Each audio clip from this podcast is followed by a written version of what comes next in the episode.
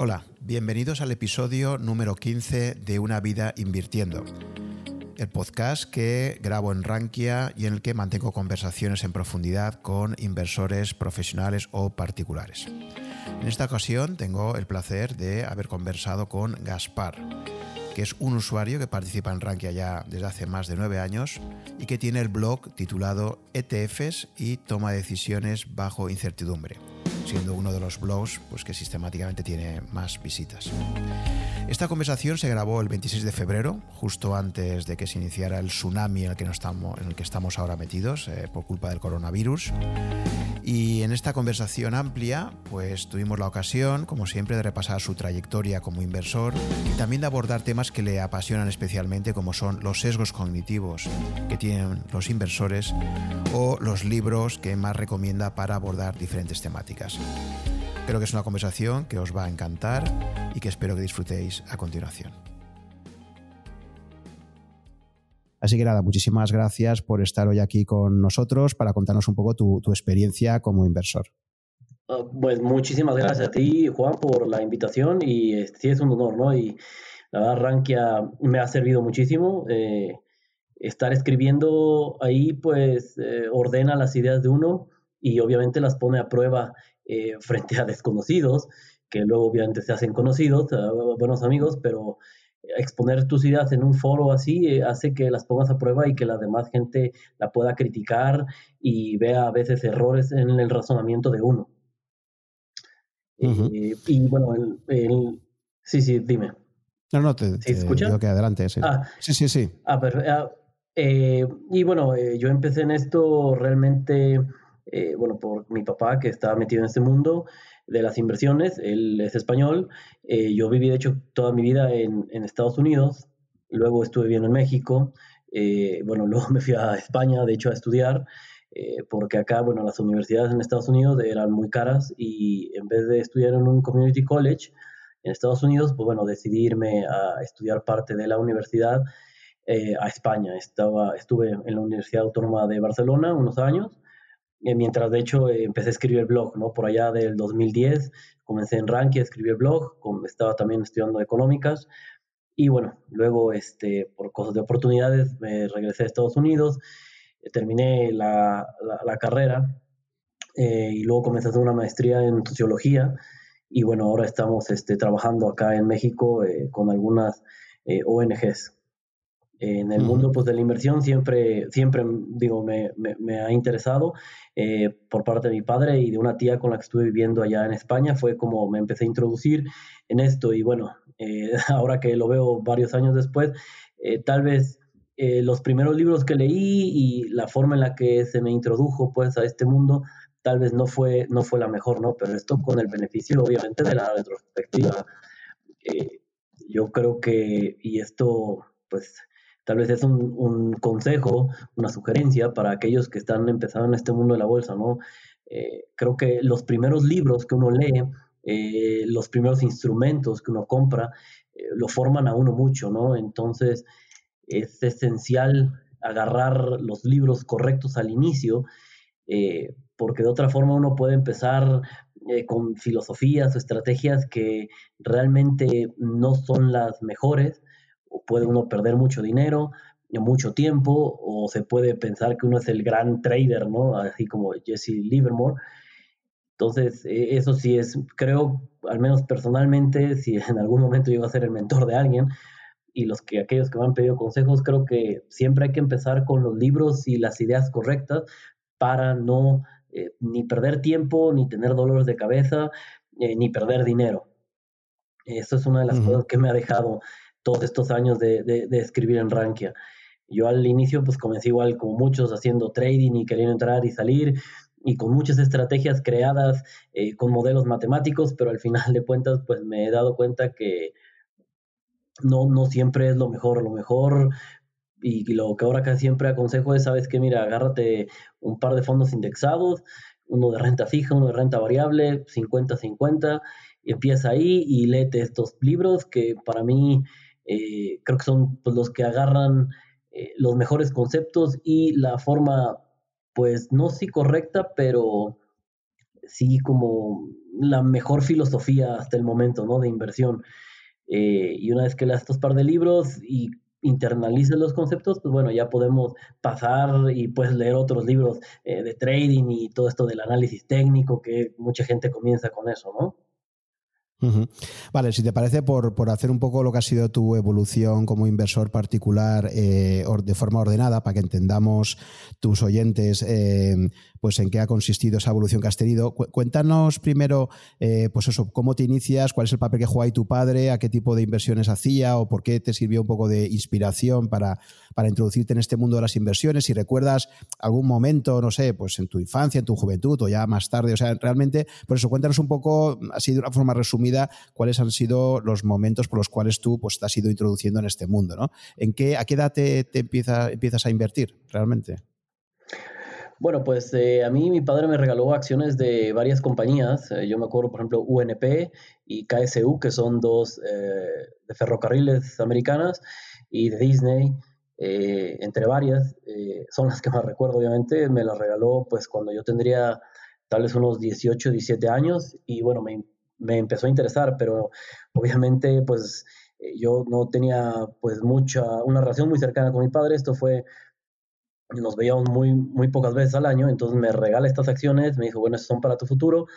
Eh, de hecho, me las regaló los certificados, ¿no? Todavía. Y bueno, yo pensé que esto era pues como de comprar y vender. Obviamente me dijo, bueno, estas no las vendas nunca, eh, son para que las tengas y veas cómo van evolucionando los precios. Pero pues obviamente me, me habló de precios y pues uno empieza a pues a adentrarse en este mundo y comienza a ver digo, lo primero que uno se topa en Internet, pues obviamente son las cosas del trading y, del análisis técnico. Y pues empecé con eso, como muchos yo creo, eh, pero bueno, porque siempre he tenido una afición y una eh, facilidad tal vez para las matemáticas, pues bueno, empecé yo a crear mis propios sistemas y mis propios modelos y pues empecé a hacer cosas más eh, cuantitativas, ¿no? no nada más este análisis técnico el tradicional, sino empecé a hacer cosas más cuantitativas y utilizando pues modelos matemáticos eh, siempre me ha, me ha, gustado mucho eso.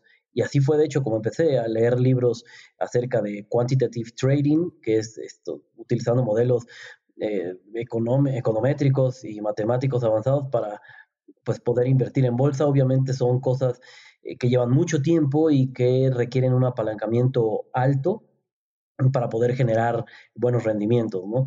de hecho, así fue como comencé con algunos posts en Rankia. Y después de eso, eh, bueno, obviamente esto, perdón, eh, con futuro. Gaspar, una pregunta. ¿Esto en qué año, en qué, sobre qué época, qué años estamos hablando? Lo digo también para situar un poco cuando llegaron las fuertes crisis, saber también un poco cómo las enfrentaste como, como inversor, ¿no? ¿De, qué, ¿De, qué, año estamos hablando cuando tú empiezas a tener esas acciones americanas y te empiezas a interesar por todo este mundo y tal?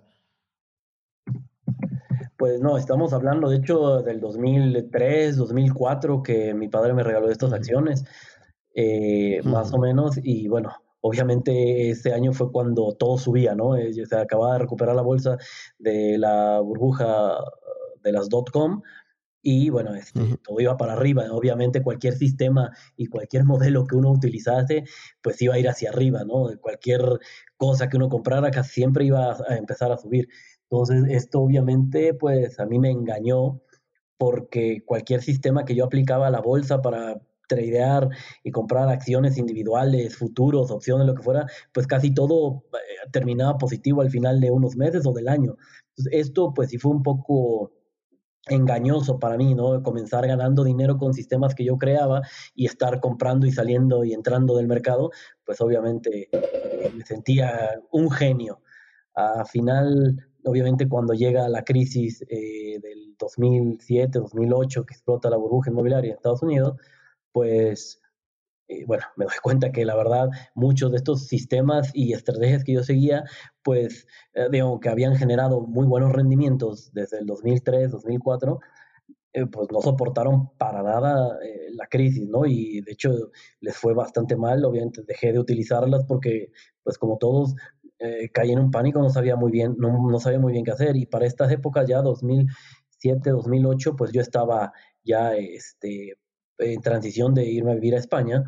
Y bueno, mi tía, eh, que fue realmente mi mentor, ya falleció ella, eh, pero bueno, ella fue la que me enseñó ya, o sea, de una forma un poco más metódica, oye, mira, es que no es nada más se trata de hacer modelos y sistemas y que sirvan cuando todo va bien, ¿no? Pues como dice el dicho, cuando todo sube, pues todos somos unos genios. Pero bueno, ella fue la que me empezó a introducir un poco y me dijo, mira, tienes que leer pues eh, libros y no nada más basarte en las cosas eh, que lees en internet y las cosas a las que le va bien cuando a todo mundo le va bien. Y bueno, fue ella la que me empezó a introducir y obviamente ah, para leer, pues yo creo que es una de las Biblias que todo inversionista debería leer, que es El inversor inteligente de Benjamin Graham. Una vez leyendo ese libro y obviamente los libros que Bogle había publicado eh, para invertir con sentido común en fondos, eh, leí esos dos par de libros, luego leí eh, Margin of Safety de Seth Klarman, y digo, esos tres libros realmente cambiaron totalmente mi forma de ver las inversiones. Aunque obviamente sigo teniendo esta parte eh, que es mi debilidad, ¿no? Eh, crear algunos sistemas y modelos para, para estar entrando y saliendo del mercado, los sigo teniendo, pero realmente ya son un porcentaje mínimo de mi cartera. Y sobre todo por que no me dedico profesionalmente a esto, ¿no? Si me dedicara profesionalmente a esto, pues tal vez serían mayor parte de mi cartera y, los estaría ofreciendo, pero eh, pues yo el tiempo lo valoro mucho. Entonces, eh, para mí los estilos de inversión que me dan más tiempo libre para disfrutarlo en las actividades que me gustan, en mi familia, leyendo, pues son los mejores sistemas de inversión, ¿no? Los que nos dan más tiempo libre. Si yo necesito estar 10 horas al día estudiando algo que obviamente hay a gente que le encanta, a mí también me encanta, pero prefiero eh, dedicar mi tiempo a otras cosas. Eh, pues más que nada por eso que, he decidido, eh, y después de leer algunos libros, bueno, que tal vez la inversión indexada, el value investing, son de las filosofías y estrategias que recomendaría más si uno no se dedica al 100% a esto. Vale, entonces esa crisis del 2008 que se prolonga durante el 2009, em, tú ahí estabas invertido haciendo trading, como dices, ¿no? Y llegaste a tener pérdidas significativas en tu cartera. Bueno, sí, eh, digo, teníamos varios fondos. De hecho, eh, con mi familia teníamos varios fondos. Un fondo, recuerdo muy bien, estaba, era un fondo que seguía Blue Chips eh, americanas, un fondo de Bern Stearns y bueno, lo teníamos y cuando llegó la crisis, y es algo que he publicado varias veces y comentado en, en Ranca y en otros foros, eh, no nada más hay que ver eh, si la cartera del fondo que tenemos o nuestra cartera está bien diversificada, hay que ver si la institución con la que tenemos esos fondos, bueno, es una institución fuerte y diversificar también nuestros fondos por instituciones, porque yo recuerdo muy bien esa vez que Bernstein pues se fue a quiebra, eh, nosotros teníamos el fondo y pasaron unos 7, 8 meses para que nos devolvieran pues el dinero de esos fondos y al final nos devolvieron parte de dinero y parte en activos que estaban como colateral de esos fondos. Entonces al final eh, no tuvimos las acciones de ese fondo, sino algunas acciones que pues, con estos siete meses de, tardanza, pues ya no pudimos ni siquiera venderlas, Entonces nos dan las acciones a precios mínimos y eh, nos dan como colateral este, algunos eh, certificados de la tesorería de Estados Unidos.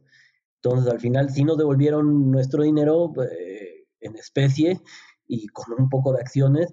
Y este es un punto pues muy importante porque cuando llega a haber crisis como esa, muchas veces si estamos invertidos en instrumentos que no entendemos bien y que tienen colaterales, que pueden ser acciones de otras compañías o bonos que tú pues realmente no quisieras en el peor de los casos tenerlos, eh, pues puede ser que todo, toda tu estrategia y tu plan eh, pues se vayan al garete porque te dan, al final te dan cosas que tú no querías y te las dan después de muchos meses. Entonces, eso es algo que yo, bueno, he tratado de, eh, de recalcar mucho cuando escribo los posts y sobre todo, pues de las personas que siguen la, la inversión indexada pasiva que luego compran ETFs o fondos con emisoras o gestoras que realmente eh, en el peor de los casos al final no nos van a devolver eh, pues los activos que nosotros pensamos que teníamos en cartera.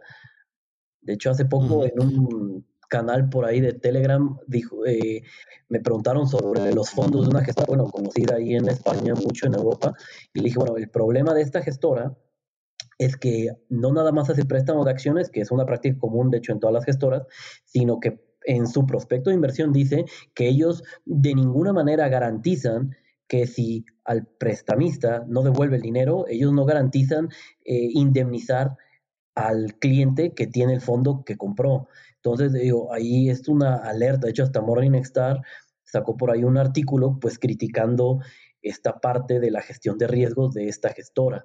Sí es muy importante, ¿no? En el peor de los casos, uno, pues sí le devolverá el dinero, pero se vuelve un, un suplicio. Sí, de ahí la importancia de, por ejemplo, en el caso de, de los fondos, y no sé si también, supongo que también los ETFs es lo mismo, ¿no? Eh, hay, hay, fondos y ETFs que son, que son de réplica física, o sea, compran físicamente las acciones de las empresas en las que invierten y hay otros, en cambio, que lo hacen de una forma sintética, con derivados, etcétera, ¿no? Entonces, el peligro de no, de no hacerlo a través de fondos que lo hagan con réplica física es que puede pasar esto, ¿no? ¿Qué te pasa a ti? Sí, sí, bueno, eh, el fondo que yo tenía era un fondo que hacía réplica física, pero obviamente no leímos muy bien el prospecto de inversión en donde decía que, pues en el peor de los casos, eh, tal vez no nos iban a devolver las acciones que estaban dentro del fondo, sino el colateral correspondiente a esas acciones. Y algunos colaterales de esas acciones eran acciones de otras compañías. Por ejemplo, nosotros teníamos, eh, lo recuerdo mucho, el colateral de una que nos devolvieron eran acciones de General Electric. Eh, era parte del colateral, entonces no nos devolvieron las acciones que tenía el fondo en cartera, sino acciones de General Electric que para esa época, bueno, valían una baba. Eh, nos devolvieron también unos fondos, bueno, eso sí, pues de, eh, certificados pues de, treasuries, que son renta fija de corto plazo americana, esa, bueno, estuvo bien, pero también nos devolvieron renta corporativa que antes de la crisis estaba como calificada como triple A y después de la, pues de la crisis bajó a doble A o, A, algo así me parece. Y no recuerdo bien si era, ahorita no recuerdo perfectamente de qué deuda corporativa, de qué compañía nos devolvieron, pero sí recuerdo mucho que nos devolvieron de, de General Electric acciones que pues nosotros no teníamos en la cartera del fondo, pero sin embargo eran colateral. Entonces, cuando pasan estas situaciones, sí es muy, muy importante leer los prospectos, digo, tanto de los ETFs, como tú decías, que hay que distinguir cuáles son de réplica física y de réplica eh, sintética, pero también en el caso de los fondos, porque al que los fondos sean de réplica física, eh, los fondos, te comento, esta es una práctica muy común y no tiene nada de malo, eh, hacen préstamo de valores. Y este préstamo de valores, bueno, le prestan las acciones a alguien para que esta persona haga ventas en corto o, haga otras operaciones financieras y nos dan un colateral, eh, bueno, por esas acciones que se prestaron. Y ese colateral, bueno, hay que, tiene que estar muy, muy bien definido qué es y, bueno, los porcentajes del haircut que le dicen en caso de que haya una crisis, eh, pues para que el colateral siga valiendo lo mismo, aunque este colateral, bueno, es este, calculado diariamente, pero puede llegar a una situación extrema y como te comento, hay una gestora europea que en sus prospectos de inversión marcan que ellas, bueno, pues no se hacen responsables si, es, si el prestamista no devuelve eh, las acciones y si el colateral cae demasiado. Eh, entonces, sí hay que tener nada más eso claro. No tiene nada de malo, no es para caer en pánico, pero bueno, hay que conocerlo. Muy poca gente, me temo, que se leerá ese tipo de prospectos. Eh, sí, es que son largos y aburridos. Hmm. Entonces, como para el indicador, para el inversor particular, ¿de qué forma rápida podríamos comprobar que no le pasa un poco lo que te pasó a ti, ¿no? Con estos fondos de Bear que por cierto fue para que no lo sepa, Bear Stearns fue la primera firma de Wall Street en quebrar, eh, creo que fue en marzo 2008, eh, unos seis meses antes de que quebrara la famosa, la más famosa de Lehman Brothers. Eh, pero Bear Stearns fue la primera que realmente fue como el primer gran aviso de que venía una crisis importante con, su quiebra, ¿no? Que fue comprada, creo que por otro, por otro banco americano.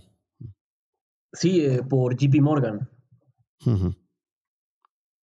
Eh, y, tenías, y tenías todo, y, ahí comentas tú el, peligro que existe cuando todas tus inversiones las haces a través de exclusivamente un, mismo banco. Eh, si ese banco tiene un problema, pues le puede pasar como te pasó a ti, ¿no? Que, te pilla con todo tu patrimonio ahí invertido, ¿no?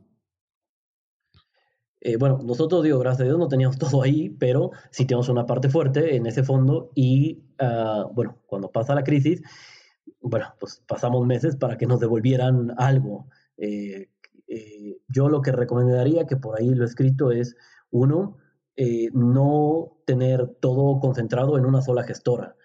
Eso es principal, digo, de las más conocidas y reconocidas, fiables son Vanguard, pero aún así creo que sería buena opción diversificar por gestoras o administradoras de, fondos. Y la otra es, esto puede sonar un poco sesgado de mi parte, eh, tal vez los que trabajan en este mundillo eh, digan que estoy exagerando, pero yo siempre he creído que no debe, después de esta mala experiencia, eh, no hay que tener demasiado concentrado el dinero en, instituciones que tienen varios negocios, por ejemplo, como los bancos de inversión, ¿no? Porque los bancos de inversión son bancos de inversión, gestoras, bancos, ¿cómo se llama? Aseguradoras, custodios. Entonces, cuando una institución financiera tiene tantos eh, negocios, pues es posible que haya un conflicto de intereses. Entonces, yo definitivamente no volvería a tener fondos, eh, nada, en un banco de inversión que tiene muchos negocios. Preferiría que fuera o solo gestora o custodio, sí, o administradora, lo que sea, pero que solamente se dedique a uno o dos negocios, que no tenga demasiados, porque cuando hay demasiados puede haber mano en alguno de estos negocios y bueno, eh, puede haber problemas por este conflicto de intereses, que es precisamente uno de los problemas que llevó a, a Stearns, eh, a Merrill Lynch, a Lehman Brothers, a, a las quiebras. Este, son demasiados negocios que tienen ahí envueltos y pues siempre hay el conflicto de intereses entre ellos. Entonces, pues la recomendación número uno es diversificar por gestoras y la recomendación número dos es no meter dinero a este tipo de instituciones que tienen muchos negocios y que pueden tener conflictos de intereses. Muy interesantes aprendizajes. Em, entonces, bueno, pues nos metemos ya en el año 2009, 2010, me imagino. Tú acabas de recuperar tu dinero a través de, supongo que era algo equivalente al, fondo de garantía de inversiones que tenemos en España, ¿no? Sería algo parecido que, existe en Estados Unidos, ¿no? Eh, que son los que te acaban pagando lo que tenías en Bernsteins, ¿no? Eh, bueno, en este caso el fondo, eh, pues nos dieron los colaterales, ¿no? si hay un fondo obviamente de protección en Estados Unidos, eh, pero es, obviamente no es cuando inviertes en, renta fija. Eso es para cuando inviertes en renta fija, tienes cuentas bancos, los trusts que les dicen, pero si tú estás invirtiendo en renta variable y obviamente la renta variable cae y el prospecto de inversión viene que en el peor de los casos te pagan lo que venga en el colateral y esto, bueno, esos tipos de fondos no están cubiertos por la garantía. Son nada más cuando uno invierte en cuentas de banco, en renta fija y cosas por el estilo, ¿no? Pero digo, si uno está invirtiendo en renta variable en un fondo y el fondo cae o desaparece, y bueno, y te pagan con el colateral, eso no incluye la garantía del gobierno. digo, igual, de hecho, en España, eh, si tú tienes, no sé, algún fondo de alguna gestora por allá y de pronto el fondo eh, cae, ¿no? De valor liquidativo, liquidativo, perdón, y este, aparte hay un problema con los colaterales, bueno, pues el fondo de garantía pues no te va a cubrir la parte de renta variable que ha perdido valor.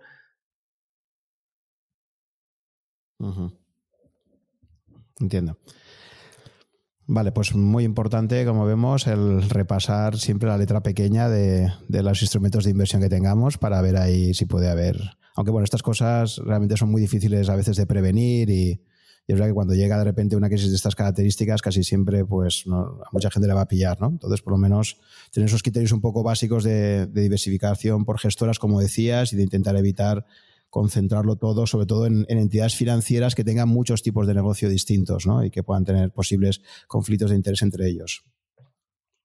Sí, sí, eso es yo creo que dos de los consejos que aprendí a la mala.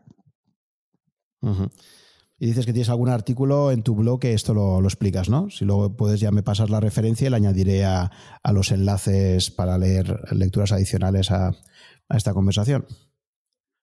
Sí, sí, claro, yo, yo, yo te envío el enlace. Genial. Vale, entonces ya supongo que ahí en esta etapa nueva entras ya en la, eh, década esta última eh, y dices que bajo la influencia de tu tía empiezas a cambiar la forma de invertir, te vas introduciendo cada vez más en el mundo de la inversión en valor, y de los fondos indexados, que al final también son dos grandes, como dos grandes corrientes intelectuales, ¿no? O de, o de marco de inversión. Eh, explícanos un poquito em, si las has combinado, si tuviste una primera etapa más value y luego has pasado a indexación o a la inversa. En fin, decir, ¿cómo has, cómo has combinado este, estos dos tipos de, formas de invertir en tu evolución?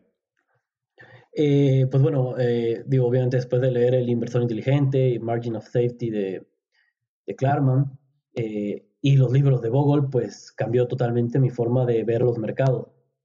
Y yo creo que eso es importantísimo porque, bueno, cuando uno entra, eh, tiene una noción tal vez diferente de lo que es la bolsa, los mercados y tener la filosofía adecuada que eh, sobre todo esté en sintonía con el perfil y la forma de ser de uno, bueno, es, es de las cosas principales. Una vez que se encuentre eso, y que fue mi caso, eh, gracias a la introducción pues, de, estas filosofías por mi tía, eh, pues lo que empecé obviamente es, bueno, la mayoría vámonos a eh, cosas indexadas y empecé obviamente, según yo, a analizar ¿no? este, empresas y las he tratado de combinar, ¿no? Al principio trataba de tener más porcentaje de mi cartera en value investing y en análisis de empresas, pero bueno, con el tiempo me fui dando cuenta pues de lo mismo, que dedicaba demasiadas horas y que tal vez eh, los rendimientos eh, con mis capacidades pues no eran espectaculares, ¿no? Porque vamos a lo mismo. todo el mundo se ilusiona, oye, pues es que Warren Buffett hace esto, eh, Peter Lynch, Philip, pero bueno, al final son personas que tienen una formación muy distinta a la de nosotros, ¿no? El maestro de Warren Buffett pues fue Benjamin Graham, mi maestro pues no fue Benjamin Graham, ¿no? Entonces uno quiere realmente copiar a Buffett y copiar a estos grandes inversionistas o inversores, pero pues no tiene eh, ni la formación que ellos han tenido, ni está en el mismo contexto, y obviamente pues no es lo mismo que ellos compren una compañía y a que nosotros compremos dos o tres acciones o 100 o 200. Esas, eh, esos detalles pues nos hacen es, eh, bueno, a mí al menos me hicieron darme cuenta que, bueno, hay que seguir, sí, algunos consejos que hace Buffett, pero no siempre hay que hacer lo mismo que él hace, porque pues no estamos en las mismas capacidades ni en las mismas situaciones. Entonces, después obviamente de darme cuenta de esto, eh, decidí aumentar eh, pues la asignación en fondos índice, en ETFs índice, y pues eh, ahora sí que inclinar un poco más hacia la inversión indexada y pues dejar un pequeño porcentaje para la valoración de acciones con el estilo del value investing. Eh, y sí los combino porque, bueno, eh, cuando obviamente eh, mi estrategia de inversión indexada no es tan pasiva como la de la mayoría, entonces, bueno, yo sí agarro y, bueno, cuando veo que algún índice está sobrevalorado, algún ETF e que tengo en cartera está sobrevalorado, pues bueno, lo que trato de hacer es reducir mi exposición y aumentar la exposición de lo que está subvaluado. Obviamente esto es un poquito más activo eh, de lo que muchos de los Bogleheads dirían, pero bueno, eh, a mí me ha funcionado, o sea, tratar de llevar esta cartera indexada pasiva de una forma un poquito value, invertir más en lo que está subvaluado, invertir menos en lo que está eh, sobrevalorado. Obviamente nunca saliéndome totalmente del mercado, porque eso es una lección que sí he aprendido. Aquí uno gana dinero eh, estando el mayor tiempo dentro del mercado, no están no entrando y saliendo muchísimos años. Vale, eh, pero por, ver un poquito esta evolución en estos últimos 10 años, em, eh, tú empiezas a invertir y el mercado, o sea, la forma de invertir lo haces en el mercado norteamericano directamente desde allí o cómo lo, lo haces? ¿Lo hiciste primero desde España y luego Estados Unidos y finalmente México? ¿Cómo, cómo ha sido tu forma de invertir? Bueno, pues entré en Bestinver eso fue como eh, mis inicios value. Y eh, para empresas, la verdad es que siempre he preferido un poquito más, cuando selecciono empresas individuales, siempre he preferido un poco más eh, el mercado americano, porque hay muchísima más, este, bueno, información, ¿no? digo, también obviamente las empresas españolas y europeas hacen sus reportes periódicos, pero bueno, siento que hay un poco más de información, entonces el mercado es un poquito más eficiente pues en, Estados Unidos. porque, bueno, eh, una cuestión importantísima del value investing es que uno compra por debajo de, o sea, por debajo del precio cuando el valor está por arriba, perdón, de, cuando el precio está por abajo del valor para que pues, comprar la empresa barata, pero uno necesita catalizadores para que el mercado reconozca esta divergencia entre valor y precio. Y en Estados Unidos creo que eh, como hay muchos más inversionistas, bueno, pues esta divergencia se localiza más rápido y se cierra en España y en otros mercados que me ha tocado invertir, en algunos emergentes y este, en algunos europeos y en algunos asiáticos, esta divergencia a veces tarda un poquito más en cerrarse. En, digo, en promedio, de los cálculos que yo he realizado, compro una empresa eh, que está barata eh, y bueno, pues tarda tal vez un año, un par de años a lo más en cerrarse la divergencia entre precio y valor. En Europa y en algunos mercados emergentes a veces tardan cinco años en cerrarse y a veces nunca se cierran, lo cual puede obviamente indicar que mi análisis fue incorrecto. Entonces, por eso prefiero un poquito más, eh, y como lo dice Warren Buffett, ¿no? Hay que eh, invertir en empresas que realmente no requieren un análisis extenso y difícil ni complicado, sino es algo que es lo más obvio posible. Y es lo que he tratado de hacer. Obviamente en Estados Unidos es más fácil encontrar estas acciones. Digo, por ejemplo, si 3M, que ahorita ha estado cayendo, cayera 50% más, bueno, es obvio que es una super compra, ¿no? Eh, sí, y siento que es un poquito más obvio en los mercados americanos que en otro tipo de mercados. Además de que, bueno, los catalizadores son muchísimo más rápidos en la bolsa americana que en otras bolsas. Digo, es al menos mi experiencia personal. No quiere decir que sea la verdad absoluta. Vale, entonces, eh, por un lado, la parte value inicialmente empiezas invirtiendo en, en Bestinver en, aquella época y la parte de indexación sí la empiezas haciendo a través de ETFs eh, en el mercado norteamericano directamente, ¿no? Sí, sí, ya después eh, pues como me fui informando, bueno, empecé obviamente a ver que en el caso de los ETFs, realmente Europa tiene una enorme ventaja porque tiene estos ETFs que se llaman de acumulación. Y eso quiere decir que reinvierten los dividendos automáticamente.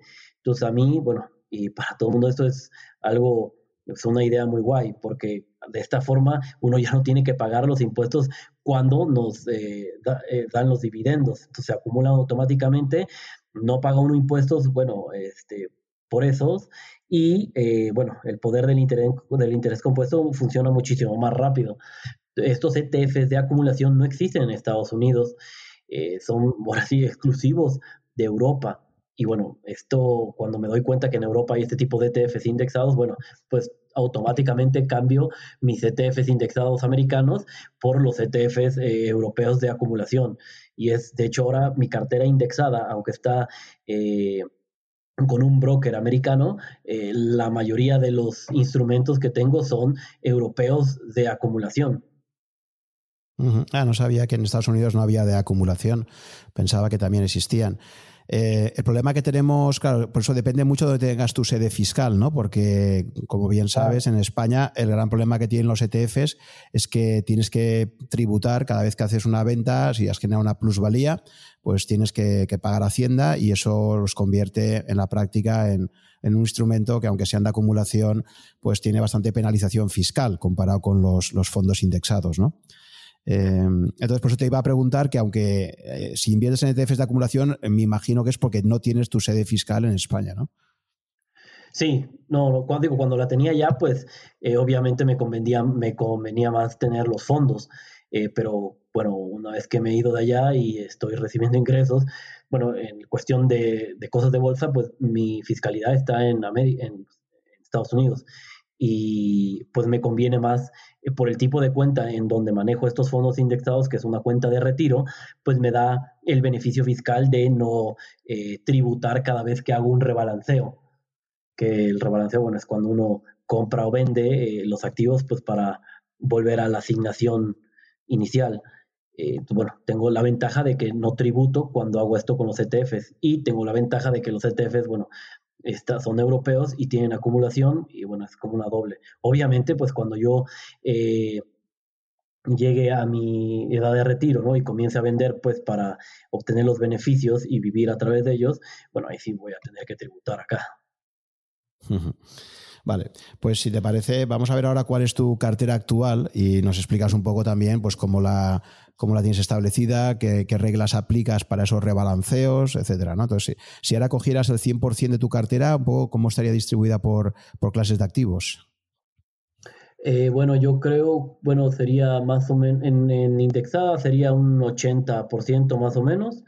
En empresas, eh, siguiendo la filosofía del value investing, sería aproximadamente un 10-15% y tengo más o menos un este, 5 o 10%, porque es variable, ¿no? Eh, en estrategias que, eh, cuantitativas que, digo, me siguen funcionando, eh, pero pues debido al tiempo que le puedo dedicar, pues se han quedado con una asignación muy pequeña, ¿no? Digo, siguen sirviendo y todo, pero bueno, ya las he dejado ahí bastante, bastante rezagadas. Estas estrategias cuantitativas son básicamente pues modelos que utilizan cosas de econometría eh, para ir viendo la, cuando dos acciones, de hecho por ahí he escrito de hecho también un blog, se llama, eh, la estrategia principal que sigo se llama StatArb, que es este arbitraje estadístico, y lo hago pues con diferentes ETFs y diferentes instrumentos. Por ahí también tengo alguna que también publiqué hace tiempo en Rankia, que bueno, eh, lo que hace es estar viendo eh, cuando el valor liquidativo de los ETFs eh, cae mucho por debajo del, pues, del valor liquidativo promedio. Y esto ha pasado mucho en los flash crash. es una estrategia que también tengo por ahí. Digo, el problema es que uno tiene que esperar mucho hasta que aparezca un flash crash, ¿no? Y, y realmente los rendimientos, aunque en ese instante son muy altos, si uno los, uh, los anualiza, pues bueno, ya, ya, ya, se vuelven rendimientos muy, muy bajos, ¿no? Porque a veces hay que esperar tres, cinco años a que un evento así aparezca y al final es dinero que está ahí parado y cuando pues viene el crash, pues sí se gana dinero, pero si lo dividimos por el tiempo que estuvimos esperando, pues ya no es tan atractivo. Vale, eh, eh, eso es por la forma de invertir, 80% indexados, has dicho, un 10-15% sería compra de empresas directas, ¿no? Por tu parte, con criterios value, entiendo, ¿no? Y el resto serían... Sí, el resto serían estrategias eh, cuantitativas, ¿no? Este, que se hizo de trading, entrar y salir, eh, y que de hecho se aplican automáticamente. Eh, las tengo a través de una API con mi broker y pues automáticamente pues están comprando y vendiendo los instrumentos. Vale. Ejemplos de empresas value que puedes tener ahora invertido para ver un poco, o sea, empresas aplicando criterios value que hayas seleccionado, por ejemplo, actualmente, ¿cuáles podrían ser? Bueno, eh, ahorita de hecho acabo de, con esta, digo, había estado eh, bueno, con, había estado cayendo 3M, de hecho es una empresa que eh, acabo de comprar más este, durante esta reciente caída que ha habido. Eh, algunas que tengo en la mira, bueno, podría ser Disney, que bueno, de hecho yo tenía Disney hace tiempo, pero de pronto empezó a subir demasiado y pues de hecho la vendí, ¿no? Porque pues no creo que los fundamentales estén, estuvieran eh, respaldando ¿no? la, última subida pues, muy fuerte que tuvo. Entonces vendimos, ahorita estoy esperando bueno, que caiga eh, por ahí de los 100 dólares y tal vez volveré a comprar acciones de Disney. Otras empresas que digo, eh, compra acciones también es Amazon. si cayera bastante más, bueno, pues acumularía un poco más. También tengo bueno, tengo una empresa por ahí que acabo de comprar, de hecho, a principios de año, y es con una estrategia eh, value, pero es cuantitativa. Eh, esto quiere decir, bueno, que es igual todo automatizado y se llama Holly, H-O-L-I. Es una empresa, pues, de sistemas, eh, es china, pero le trabaja a, pues, a muchas empresas americanas. es una pues, empresa que compré a principios de año y, bueno, vamos a ver si, si resulta esa apuesta value por ahí. Eh, bueno, empresas que he tenido desde hace mucho pues son este, UNP, que es Union Pacific, y Kansas Southern, eh, que es una de ferrocarriles. Eh, tenía, de hecho, Procter Gamble y Unilever, pero también las he vendido. bueno, es más o menos algunas de las que tengo en cartera, en la cartera Value. Sí, sí, la verdad es que ahora que has comentado 3M, es verdad que sorprende bastante que había tenido una caída fuerte a principios de febrero, pero ahora con todo el tema de las mascarillas para el coronavirus, que bueno, me parece que le van a llegar algunos contratos ahí, va a tener una demanda tremenda. Lo que pasa es que, claro, habrá que ver la parte de ingresos que está relacionada con las mascarillas hasta qué punto es significativa, ¿no? Dentro de su total de, ventas. Sí, sí, digo, había bajado bastante porque, bueno, se había enfriado un poco tal vez este, la economía china y asiática, que son parte de sus ventas importantes pero aún así yo creo que la bajada, digo, como muchas cosas que pasan en el mercado, eh, son exageradas, ¿no? Digo, es como ahorita, digo, el viernes de pronto el VIX salta a 48 y digo, bueno, pues es hora de vender volatilidad, ¿no? Eh, digo, este tipo de cosas eh, que a veces los mercados tienen reacciones exageradas, creo que se pueden tomar oportunidades. Vale, y de ese 80% que es tu núcleo principal indexado, eh, ¿cómo lo distribuye? Es decir, al final, del total de tu cartera, tú eh, estás, mm, a la hora de rebalancear, estás viendo qué peso tiene la renta fija, la renta variable y otros tipos de, activos, como podría ser oro, no sé, o activos inmobiliarios, o, no. ¿Cómo, es decir, ¿cómo organizas, cómo organizas eh, digamos, tu cartera para ver cuándo tienes que rebalancear o, asignar pesos diferentes a cada una de las partes? Pues principalmente lo hago el rebalanceo por un método que le dicen de bandas y a esto le anexo un poco eh, pues el value investing, ¿no? Eh, por bandas quiere decir que eh, pues no precisamente, tengo de hecho un 85% en renta variable y el otro 15% lo tengo en renta fija. la renta fija la tengo, bueno, dividida en dos partes. Una es con un ETF que se llama PLW, que es una escalera eh, de, pues de renta fija de deuda americana. Y una escalera quiere decir, bueno, que el, ETF e tiene eh, renta fija a varias maduraciones, haciendo pues una escalerita eh, de un año, tres años, cinco años, diez años, hasta 30 años, se, se, forma esta escalera. Y la ventaja de tener una escalera, bueno, es que los, el pago pues de cupones es pues muchísimo más constante y a pesar de que la renta fija eh, pues tenga caídas en su precio, pues eh, el ingreso por cupones es bastante bueno. Eh, eso es lo que tengo. El otro, bueno, pues lo tengo de hecho ahorita en CETES mexicanos que están dando aproximadamente el 7%. obviamente aquí hay un problema, ¿no? Porque yo, bueno, algo que siempre he recomendado es que la renta fija la tengamos en la moneda en la cual nos vamos a retirar. Yo por el momento, bueno, estamos trabajando algunas cosas en México, algunas cosas en Estados Unidos, y por eso tengo repartido pues de esta forma mi renta fija. Ya cuando se vaya acercando el día de mi retiro, bueno, tal vez lo pasaré todo a dólares americanos, pero por el momento está así. en la parte de la renta variable, pues tengo principalmente dos fondos, uno que sigue a mercados emergentes y otro que sigue a pues mercados desarrollados. Eh, por ahí tengo unas pequeñas participaciones en un ETF que se llama GEVAL, que es un ETF que igual sigue fondos indexados en su cartera y lo hace a través pues, de una perspectiva value utilizando el gap ratio de Schiller para ver cuáles son los países que están eh, subvaluados y cuáles son los que están eh, sobrevalorados. Eh, en la parte de renta, de renta variable que tengo emergentes y desarrollados, pues de hecho tengo la mitad en un fondo de Vanguard, la otra mitad en un, ETF de iShares, que es de acumulación, y lo mismo para, este, digo, para emergentes y desarrollados. O sea, lo tengo dividido entre iShares y Vanguard.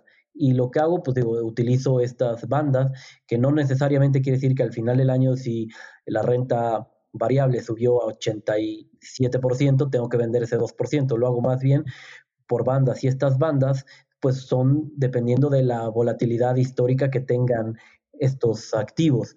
Eh, si pues, no ha superado esa volatilidad histórica, pues más o menos eh, sigo con los mismos porcentajes que estén a final de año sin necesidad de rebalancear.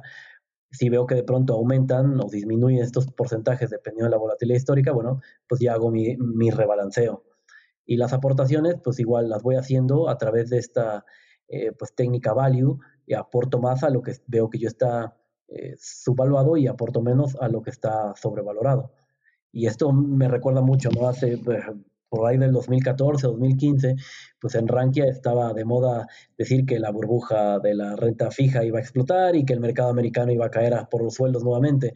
Y recuerdo mucho que yo les recomendaba, digo, mira, ahorita pues sí, la renta variable americana está, sí, muy sobrevalorada, pero yo te recomiendo que no te salgas del mercado, o sea, que dejes un porcentaje eh, dentro de renta variable americana, porque en el peor de los casos, si esto cae, bueno, pues puedes rebalancear con tu renta fija. Y en el mejor de los casos, si la renta variable americana no cae como todo el mundo está diciendo, pues bueno, vas a aprovechar la subida y es precisamente lo que ha pasado. Aquellos que por miedo a que estuviera eh, Estados Unidos sobrevalorado han salido del mercado, ¿no? Y se quedaron en cash, pues bueno, se han perdido toda esta gran subida que ha habido desde esos años. Pues lo mejor siempre es estar eh, invertido lo más que se pueda dentro del mercado por el mayor tiempo posible. De hecho, tu último artículo eh, en el blog de Rankia precisamente aborda esta cuestión, ¿no? Eh, precisamente te planteas el título del, artículo es invertir una suma importante una única vez o hacerlo en aportaciones periódicas. Claro, sí, este es un tema que se ha debatido muchísimo y hay muchos estudios al respecto. Y es, bueno, si de pronto te llegas a ganar la lotería o te llegas a entrar una suma importante de dinero, eh, ¿qué conviene más? ¿Invertirlo todo de golpe eh, o hacerlo en aportaciones periódicas? Al final lo que trato pues de, transmitir en el artículo es que eh, depende mucho ¿no? del perfil de cada persona. Digo, tú puedes de pronto te ganas un millón de euros ahorita y lo puedes depositar en el mercado en tu cartera indexada. Pero la pregunta es, ¿tienes la psicología y el estómago adecuado para soportar una caída del 50% que apareciese mañana? Si sí, bueno, pues no hay ningún problema. Y si no, bueno, pues entonces hay que hacerlo mejor de otra forma porque este aspecto psicológico es muy importante. Cuando llegan las caídas, todo mundo se dice value y todo mundo se dice indexado, pero cuando llegan las caídas, todo mundo sale corriendo como cabras. Entonces, el aspecto psicológico y emocional es muy importante a tomar en cuenta porque, pues digo, vale más eh, seguir el curso, ajá, aunque tu estrategia vaya a ganar dos, tres puntitos menos, pero seguir el curso. Y es la ventaja del, de hacer aportaciones periódicas, el DCA, el Dollar Cost Averaging, pues es, es este, pues una ventaja psicológica más que nada. Sí, porque imagínate a alguien que hubiera hecho aportación, o sea, le llega una suma importante de dinero y lo aporta todo a mediados de febrero y luego de repente se encuentra con esta caída de mercado que se ha producido en los últimos días de febrero, que ha sido tremenda, ¿no? No se había dado una tan grande desde el 2008, creo, ya prácticamente, ¿no? La, caída que ha habido. Pues imagínate eh, psicológicamente y si esto además tarda bastante tiempo en recuperar, cómo puede quedarse de, de afectada esa persona, ¿no? Aunque sepa que luego en el largo plazo va a acabar siendo una estrategia mejor que haberlo hecho, eh, hecho poco a poco, ¿no? Sí, sí, pero el problema es, supongamos que a alguien le quedan nada más cinco años o siete años para su retiro, bueno, pues eh, yo no recomendaría meterlo todo de golpe. O si es todo de golpe, como indico ahí en el artículo que escribí, pues bueno, tal vez en una parte que sea mucho menos volátil, como la renta fija, y de ahí ya te vas pasando a la renta variable poco a poco. Sí, sí, sí. Vale. Eh, bien, entonces ya más o menos eh, nos has explicado cómo tienes estructurada tu cartera actualmente. Entiendo que los pesos que concedes a la renta variable y a la renta fija en el total, eh, no, sigues una regla como la que recomienda Vogel de, de 100 o 110 menos tu edad, eh, tenerlo invertido en, renta variable y el resto en renta fija. Aplicas otro criterio ¿no? de asignación. Sí, sí, sí, totalmente. Digo, eh, es una muy buena regla, esta la de restar la edad. Eh, yo no la aplico porque, bueno, hasta el momento eh, ya he vivido al menos un mercado, el del 2008, y ya sé lo que siente, entonces, pues bueno, eh, ya sé muy bien por experiencia propia cuánto, cuánta volatilidad es la que yo puedo aguantar y por eso es que mi cartera está así y bueno, y va a estar así durante mucho tiempo. He dejado un porcentaje del total, ¿no? Muy pequeño para la renta fija, no porque crea estas cosas de la burbuja de la renta fija y que va a explotar y que el mundo se va a acabar, sino simplemente porque creo que, bueno, eh, puedo soportar bastante volatilidad a cambio de tener un mejor retorno en la, con la mayoría de mi cartera en la renta variable. Entiendo. Vale. Em, bien, entonces, a partir de ahí, de toda la experiencia que tú tienes acumulada, ¿crees que tu cartera sería lo que tú recomendarías al inversor medio de Rankia, por ejemplo, que se plantea invertir a, más de 10 años vista? O, matizarías bastante? ¿cuáles serían tus recomendaciones eh, en función del perfil de riesgo que tenga la gente para un plan de inversión a largo plazo que permita alcanzar la libertad financiera? O por lo menos conseguir una jubilación con 20 años de, tranquilidad en cuanto a tener ahí unos ingresos. Eh, bueno, es que digo, todo depende eh, pues de tres cosas básicamente. Una es el perfil de riesgo, o sea, cuánta volatilidad es capaz de soportar esta persona sin caer en pánico y querer venderlo todo. Eh, la segunda es cuánto tiempo tiene la persona, el inversor, de aquí a que se vaya a jubilar. Porque digo, si lo mismo, si nos quedan tres años, pues lo más recomendable es que lo metas casi todo en renta fija. Si te quedan siete años, pues tienes que ser bastante más conservador, pero si te quedan 15, 20 años, bueno, eh, puede ser un poquito, puede ser un poquito más agresivo. Y bueno, y la tercera, que creo que es importantísima también, es eh, la capacidad que uno tiene de ahorrar.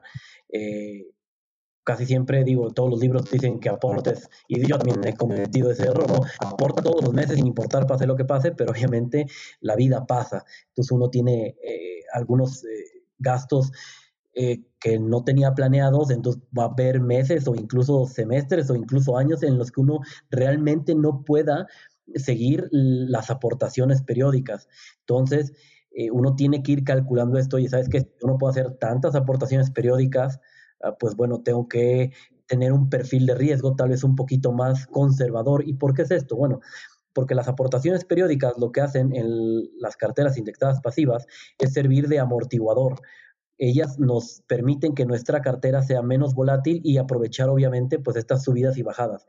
Si yo no voy a ser capaz de estar aportando eh, periódicamente, mensual o anualmente, lo que me gustaría aportar, bueno, entonces tengo que tener una cartera un poquito más conservadora, porque si llega a haber un crash o una crisis que dure varios años y yo no voy a poder estar aportando, entonces es preferible que la parte de renta fija sea un poquito más grande para que esta parte de renta fija me permita hacer los rebalanceos correspondientes y eh, tener un equilibrio en mi cartera porque digo, yo he escrito, por ejemplo, en Japón, si hubiéramos invertido en la burbuja de Japón eh, al inicio, ¿no? antes de que explotara en el mero pico eh, en 1989, y no hubiéramos hecho aportaciones eh, anuales, nos hubiera ido pues bastante mal.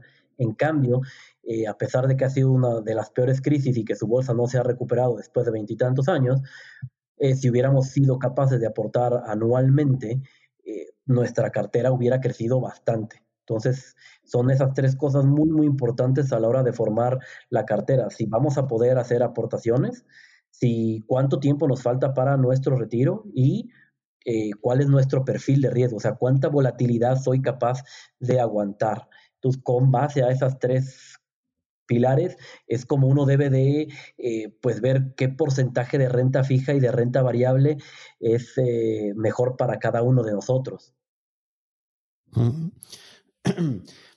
Entiendo. Em, ¿Cómo ves em, en los países donde ya existen robo-advisors o gestores automatizados de inversiones? Eh, ¿Cómo ves el servicio que están ofreciendo tanto en Estados Unidos, los que conoces allí, como los que hay en España? Porque creo que en, México en este momento aún no existe esta, esta oferta, ¿verdad? No, de lo que tengo entendido, todavía no, no existe nada de eso.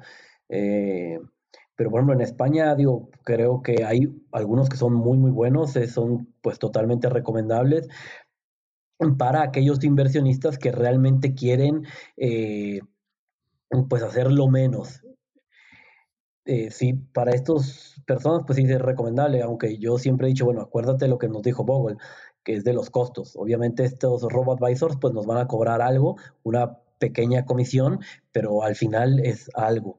Eh, si las personas tienen un par de horas a la semana, yo siempre recomendaría que lo hicieran ellos mismos, porque pues estas comisiones van mermando poco a poco.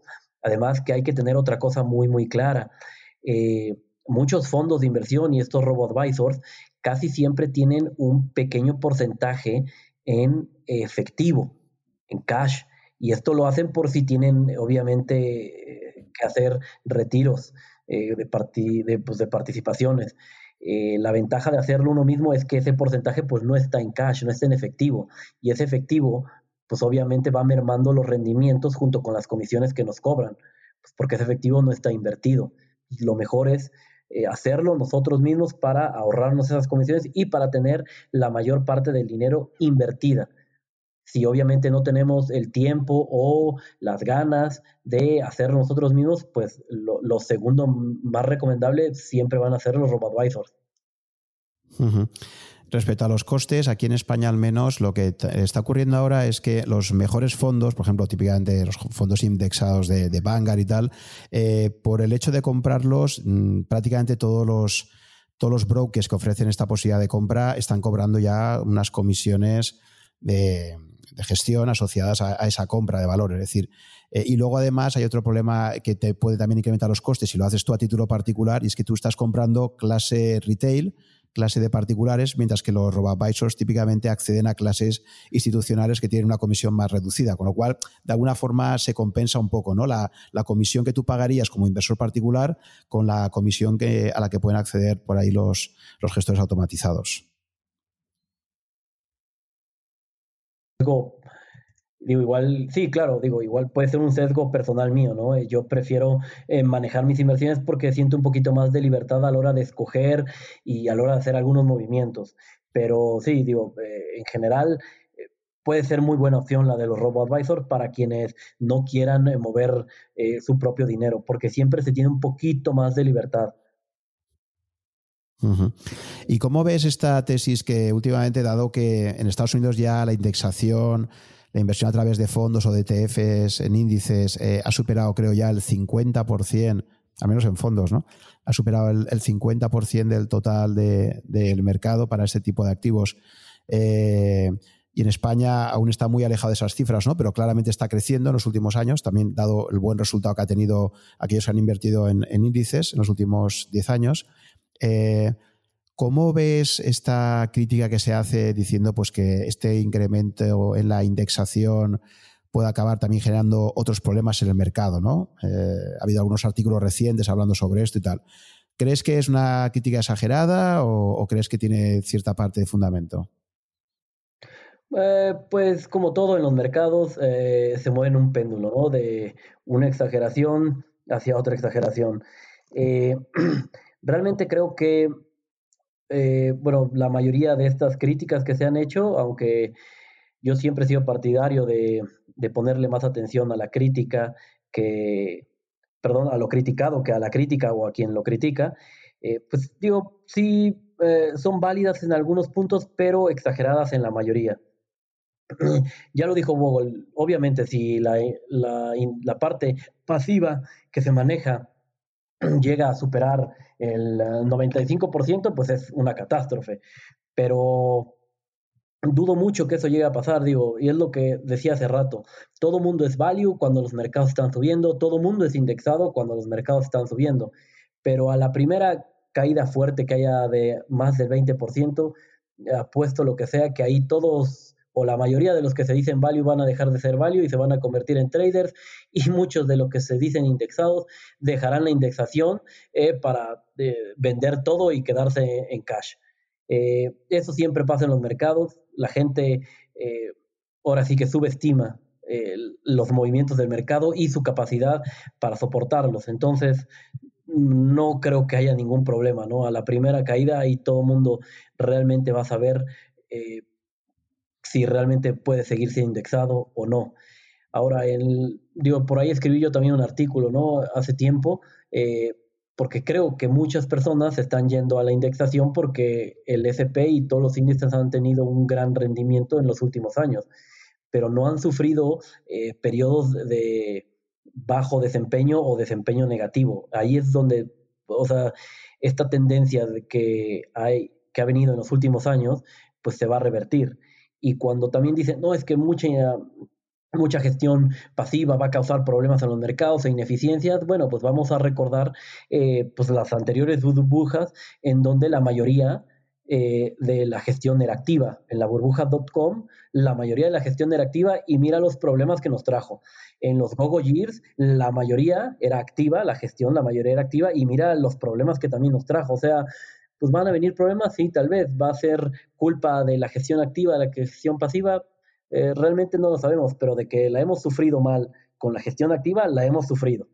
Entonces, si ahorita viniera una burbuja y que me dijera que es por culpa de la gestión pasiva, bueno, me gustaría ver eh, las consecuencias y si al final realmente todos esos que se dicen pasivos seguirán siendo pasivos. Y por completar eh, clases de activos, eh, ¿qué opinas sobre invertir en oro, invertir también en Bitcoin u otras criptomonedas? Eh, bueno, el oro, pues yo por ahí lo tengo por unas monedas que me regaló de hecho mi tía. Y pues nada más. Eh, nunca he sido muy partidario porque, eh, digo, aunque es un activo que sí va subiendo de valor con el tiempo, hay activos que suben muchísimo más. O sea, yo prefiero tener una empresa como 3M o como Disney, me, o Microsoft, que me está pagando dividendos y que además eh, está generando efectivo y está creciendo, a tener pues un activo que no da dividendos, eh, no genera efectivo y que solamente está ahí parado y que bueno, si uno tiene demasiado, pues aparte tendrá que pagar también eh, quien se lo guarde, ¿no? Y la custodia. Por esa parte, yo nunca he recomendado invertir en oro, tener un porcentaje pequeño, bueno, pues por cualquier cosa, ¿no? Eh, si se acaba el mundo, bueno, al menos eh, comeremos oro. Pero bueno, no lo nunca lo he visto, ¿no? Este, como algo indispensable ni que recomiende una cartera. Y en cuanto a las criptomonedas, ah, bueno, eh, creo que es la tecnología detrás de ellas, el blockchain, es algo muy bueno e innovador y necesario para la humanidad. Pero también haciendo caso de, algunas cosas que ha dicho Buffett. El que una compañía o una nueva tecnología vaya a traer eh, beneficios para toda la humanidad, no necesariamente quiere decir que sean buenas inversiones. Y esto va para, para muchas cosas, no nada más para el Bitcoin, ¿no? Hay tecnologías nuevas, eh, tanto cosas de redes sociales, eh, de, de química sintética, de biotecnología, que, bueno, son muy buenas para la humanidad, pero eso no quiere decir que invertir en ellas vaya a ser una buena inversión para uno. Y el caso de Bitcoin, eh, pues para aquellos que puedan soportar una volatilidad muy fuerte y que tengan dinero que realmente no vayan a necesitar por muchos años, pues que metan por ahí algo.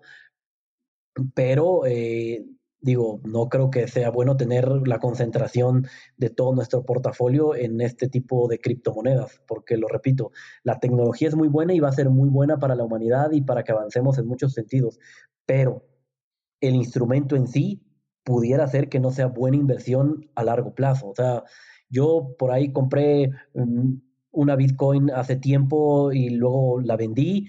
Eh, y ya no he vuelto a entrar y lo que veo es lo mismo, o sea, puede ser que la tecnología nos vaya a ayudar, pero en sí la inversión, eh, no sé, al menos se me hace difícil de, tenerle confianza.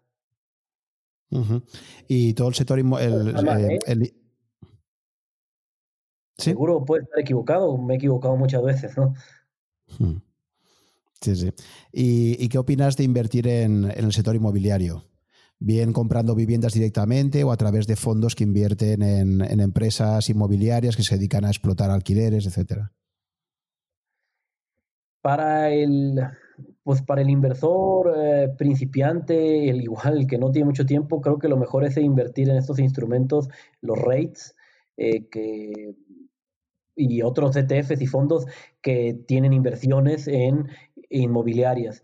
Eh, para los que tengan más tiempo y sean más conocedores del, pues de, ese ramo, pues bueno, invertir tal vez de forma directa comprando un bien inmueble, un piso, un local comercial, eh, alguna bodega, pues para tener por ahí el, ingreso. Pero obviamente eh, es una cuestión que se dice mucho en, en, el sector inmobiliario, es la localización.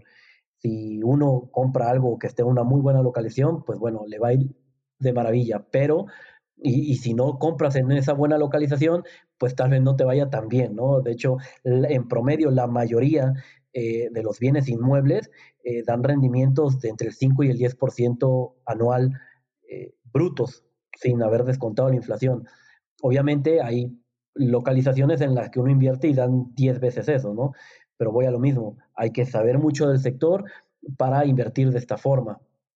Para los que no sepamos, lo mejor es vámonos a un fondo, a un ETF. Es lo que yo recomendaría. Para los profesionales, los que se han metido, bueno, pues tú ya sabrás eh, dónde meter mejor tu dinero, en qué región, en qué lugar es la que mayor crecimiento y mayores rentas te van a dar. Y eh, e invertir en tu propia vivienda es algo que recomiendas o crees que es mejor una estrategia de, pagar un alquiler y el dinero que destinarías a la vivienda tenerlo invertido en, una cartera de, renta fija, renta variable? Bueno, el problema de la vivienda es que es una inversión que da rendimientos diferentes, ¿no? Digo, por ejemplo, si uno compra su casa y le quiere hacer unas mejoras por ahí, pues es, ese rendimiento realmente es algo más eh, emocional, eh, más familiar, ¿no? Yo compro una casa porque la quiero disfrutar con mi mascota, con mis hijos, con mi familia, y si le voy a hacer esta modificación, esta ampliación, le voy a poner una alberca, lo que sea, bueno, pues este, es, un rendimiento más emocional, más personal que uno está obteniendo. Eh, al menos es como yo lo veo, cuando uno compra una vivienda para vivirla, es para uno y no para una, o sea, no tanto como para obtener un retorno de ella. Obviamente, si en algún momento se quiere vender, pues hay que reconocer que a veces el valor emocional que algunos le damos a nuestra propiedad es muchísimo mayor al valor comercial. Y por eso cuando me dice, oye, quiero invertir, quiero hacer esto en mi casa, la quiero ampliar, quiero comprar el terreno eh, que está anexo, pues para hacer una piscina, lo que sea, bueno, bueno, eh, pues, si tú crees que eso te va a tener mayor felicidad, hazlo, pero no lo veas como una inversión como en valor, pues, porque es algo más emocional, es más de uno. Eh, si quieres invertir en un bien inmueble, pues mejor no lo inviertas en tu casa y, ve y busca un local comercial, un piso para rentar o mételo en un fondo que se dedique a bienes inmobiliarios. Eh, es al menos la distinción que yo hago personalmente. Cuando uno invierte en su casa es para uno, es algo emocional, es algo para la familia. No lo veo como, bueno, esto me va a dejar más dinero en unos años. Porque puede ser que sí, puede ser que no. Eh, mejor si lo que quiero es generar dinero, bueno, lo invierto en otra cosa. Si lo que quiero es para mí, para mi comodidad, eh, para tener un beneficio pues de, de, experiencia, bueno, pues yo voy y lo invierto en mi casa. Nada más sabría que distinguir esas dos cosas.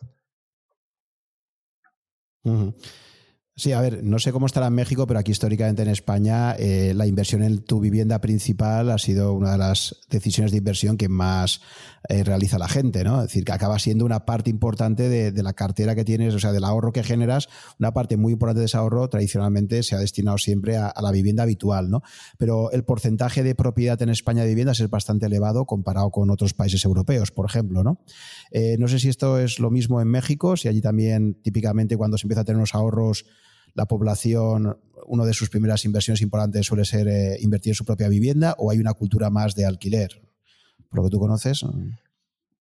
Pues eh, bueno, creo que a nivel mundial eh, siempre la inversión en la vivienda de uno es una parte importante del ingreso. Eso digo, es en todo el mundo.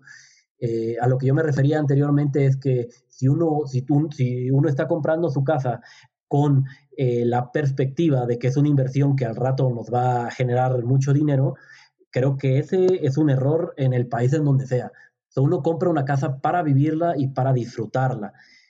Eh, ese es como para eh, el, objetivo principal. Si tu objetivo principal es generar ingresos, entonces tal vez no deberías de enfocarte en comprar una vivienda. Entonces digo, ¿sabes qué? Mejor voy a comprar tres, cuatro pisos, los rento y con esa renta eh, pago tal vez la hipoteca eh, de mi casa, ¿sí?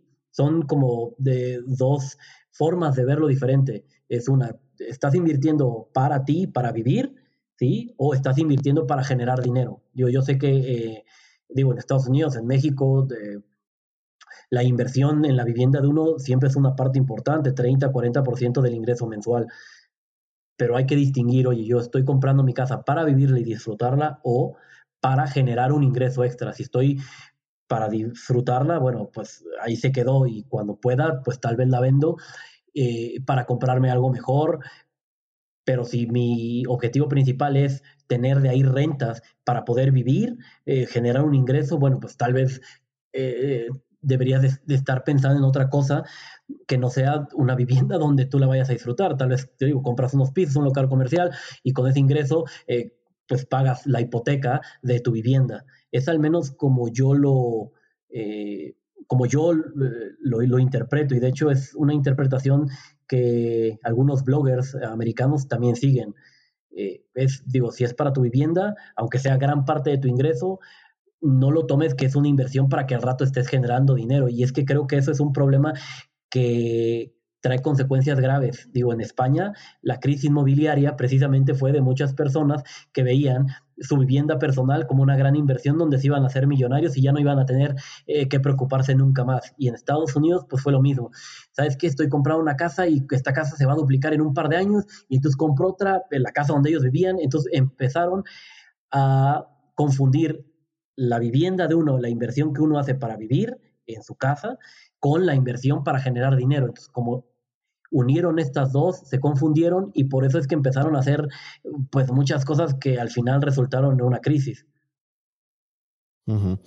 Sí, todo el movimiento actual que hay de búsqueda de la libertad financiera, movimiento falla también, etcétera.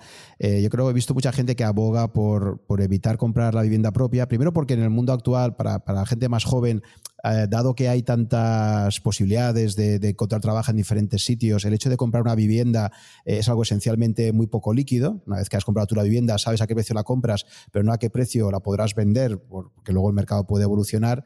Y supongo que eso a mucha gente le frena.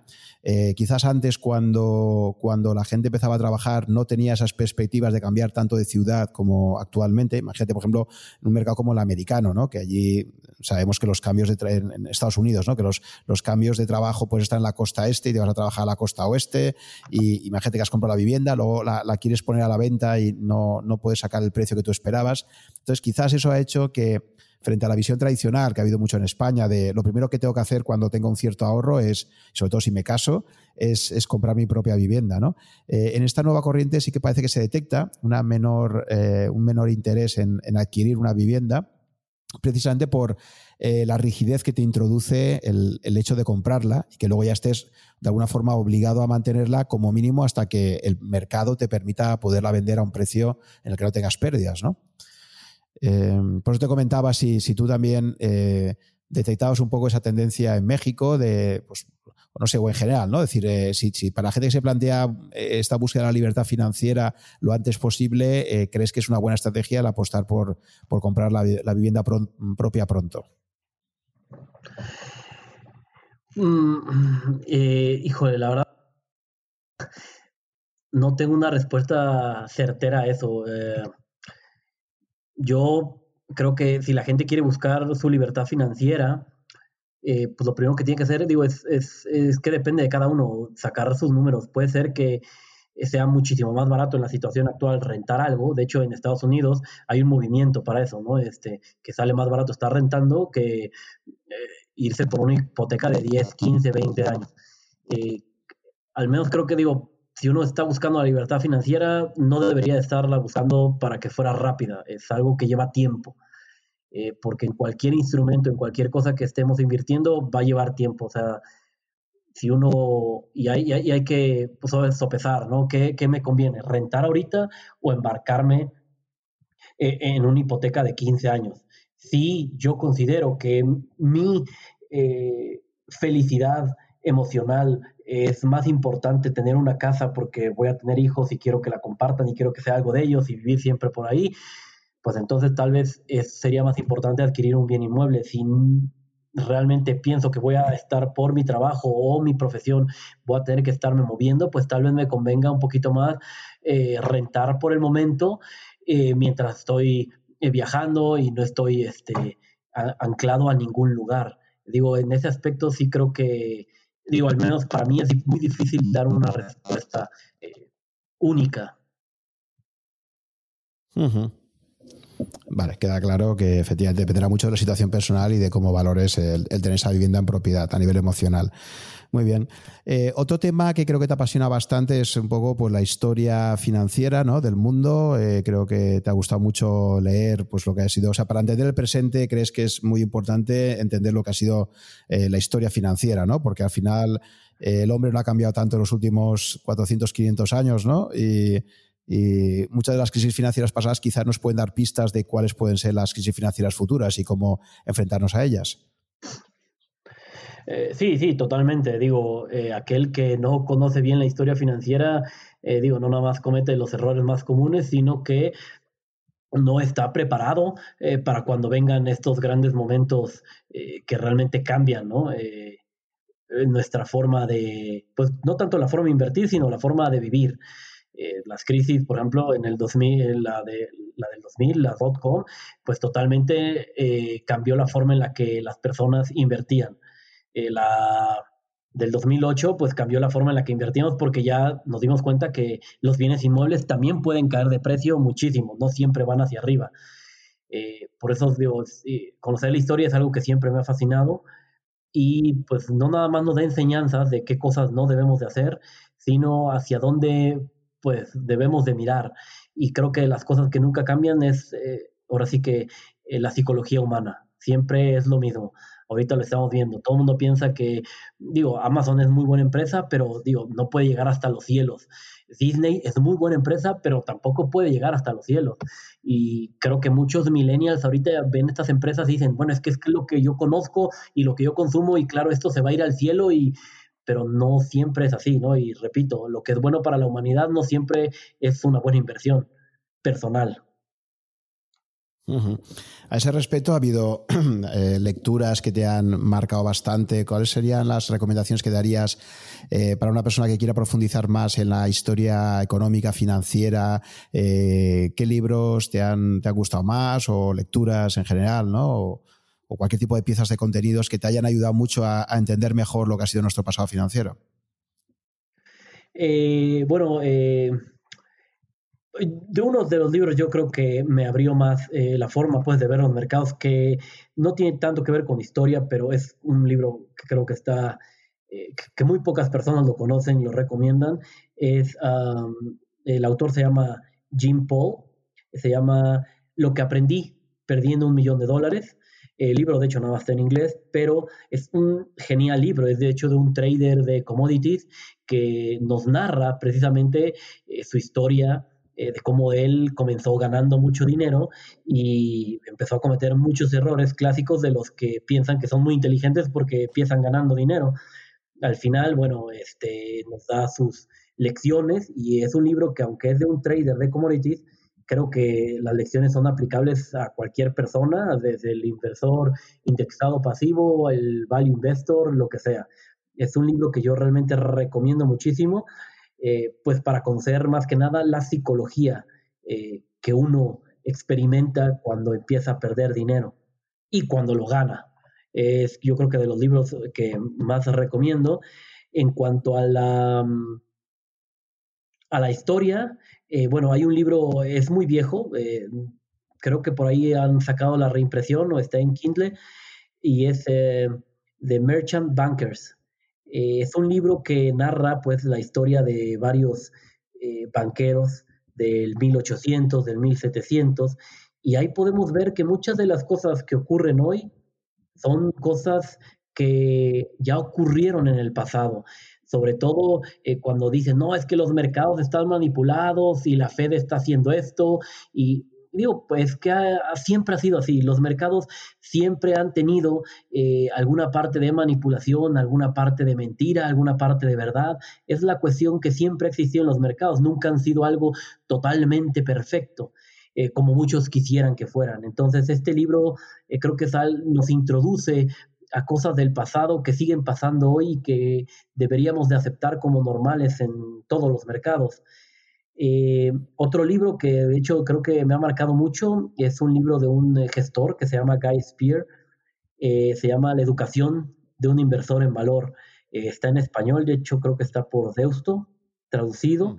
y es un genial libro que, y yo me identifico mucho con ese libro, pues porque más o menos mi carrera ha sido similar, ¿no? Digo, yo no soy un gestor profesional, pero en cuanto a que uno cuando empieza en este mundillo eh, se cree el mejor de todos, quiere saberlo todo y quiere estar dentro y saliendo del mercado.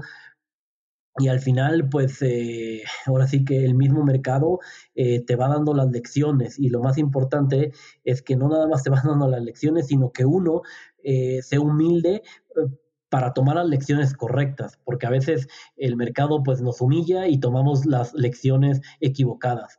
Este libro es un genial libro que nos va narrando eh, cómo se va transformando este gestor, que es muy bueno. Y bueno, creo que a título personal es un libro con el que me identifico muchísimo. Yo creo que estos tres libros y en general, digo, todos los libros que hablen sobre historia eh, de los mercados, eh, por ahí en mi blog puse un libro que es de hecho gratuito, que sacó el CFA, que habla de hecho de los mercados a través de su historia, de las burbujas, porque hay burbujas que a veces no explotan. Eh, ha habido muchas burbujas a través de la historia que no han explotado y que lo único que han dado es que han seguido o de forma perpetua o se han estancado y realmente no han tenido esa caída que todo mundo piensa que va a tener. Eh, eh, yo creo que, bueno, esos cuatro libros son pues, algunos que yo recomendaría y que son poco conocidos. Fenomenal, muy interesante. Em, tomamos nota de ellos y los pondré en, los enlaces con los libros recomendados que, está realizando. Es verdad que es muy robusto esto. Cuando alguien escribe un libro diciendo lo que aprendí perdiendo dinero, eh, suele ser mucho más robusto. Esto es una cosa que también dice mucho Nassim Taleb. Eh, es algo menos bullshit, digamos, que el, el, típico que hace lo contrario, ¿no? que escribe el libro para decir cómo he ganado tanto dinero. ¿no? la narrativa donde habla de lo bueno que es uno suele ser bastante más frágil que las narrativas donde uno explica cómo ha perdido mucho dinero, ¿no? Sí, es eh, algo, de hecho, eh, cuando uno escucha, por ejemplo, a todas estas personas exitosas que dicen, eh, sigue tu pasión, pues sí, sigue tu pasión, pero es algo, es necesario, sí, pero no es suficiente porque lo que no nos damos cuenta cuando eh, Bill Gates o Warren Buffett eh, nos dicen sigue tu pasión es que, bueno, ellos estaban en un contexto y una situación totalmente diferente a la de nosotros. Y no nada más es seguir tu pasión, es sigue tu pasión, pero ¿qué pasa si no eres bueno en tu pasión? ¿no? A mí me gustaría eh, ser cantante de ópera, pero no sirvo ni siquiera sé cantar lo más sencillo. Entonces, pues obviamente es suficiente, no, no es suficiente seguir tu pasión, debes de ser bueno y debes también de investigar cosas nuevas, de ser curioso para descubrir cosas en las que tal vez eres bueno y todavía no lo sabías. Entonces, si sigues tu pasión, tal vez no vayas a descubrir cosas en las que realmente eres bueno. Entonces, eh, y como tú dices, pues los exitosos siempre te recomiendan hacer las cosas que ellos piensan que los llevaron a ser exitosos, pero pocas veces se habla de los errores que tuvieron y de cómo superaron esos errores o cómo no los pudieron superar y que tal vez eso también es parte del éxito que han tenido. Eh, algo que yo siempre repito es que uno no puede cometer todos los errores, entonces tiene que aprender de los errores de los demás, porque a veces es más importante saber qué cosas son las que uno no debe de hacer, son mucho más, más importantes.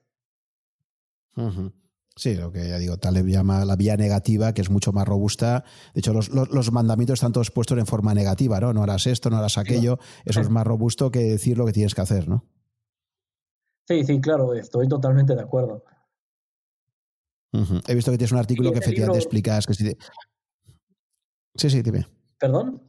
Sí, digo, ese libro de que lo que aprendí perdiendo un millón de dólares, realmente eh, pocas veces lo he visto recomendado y yo es algo, una lectura que recomiendo muchísimo.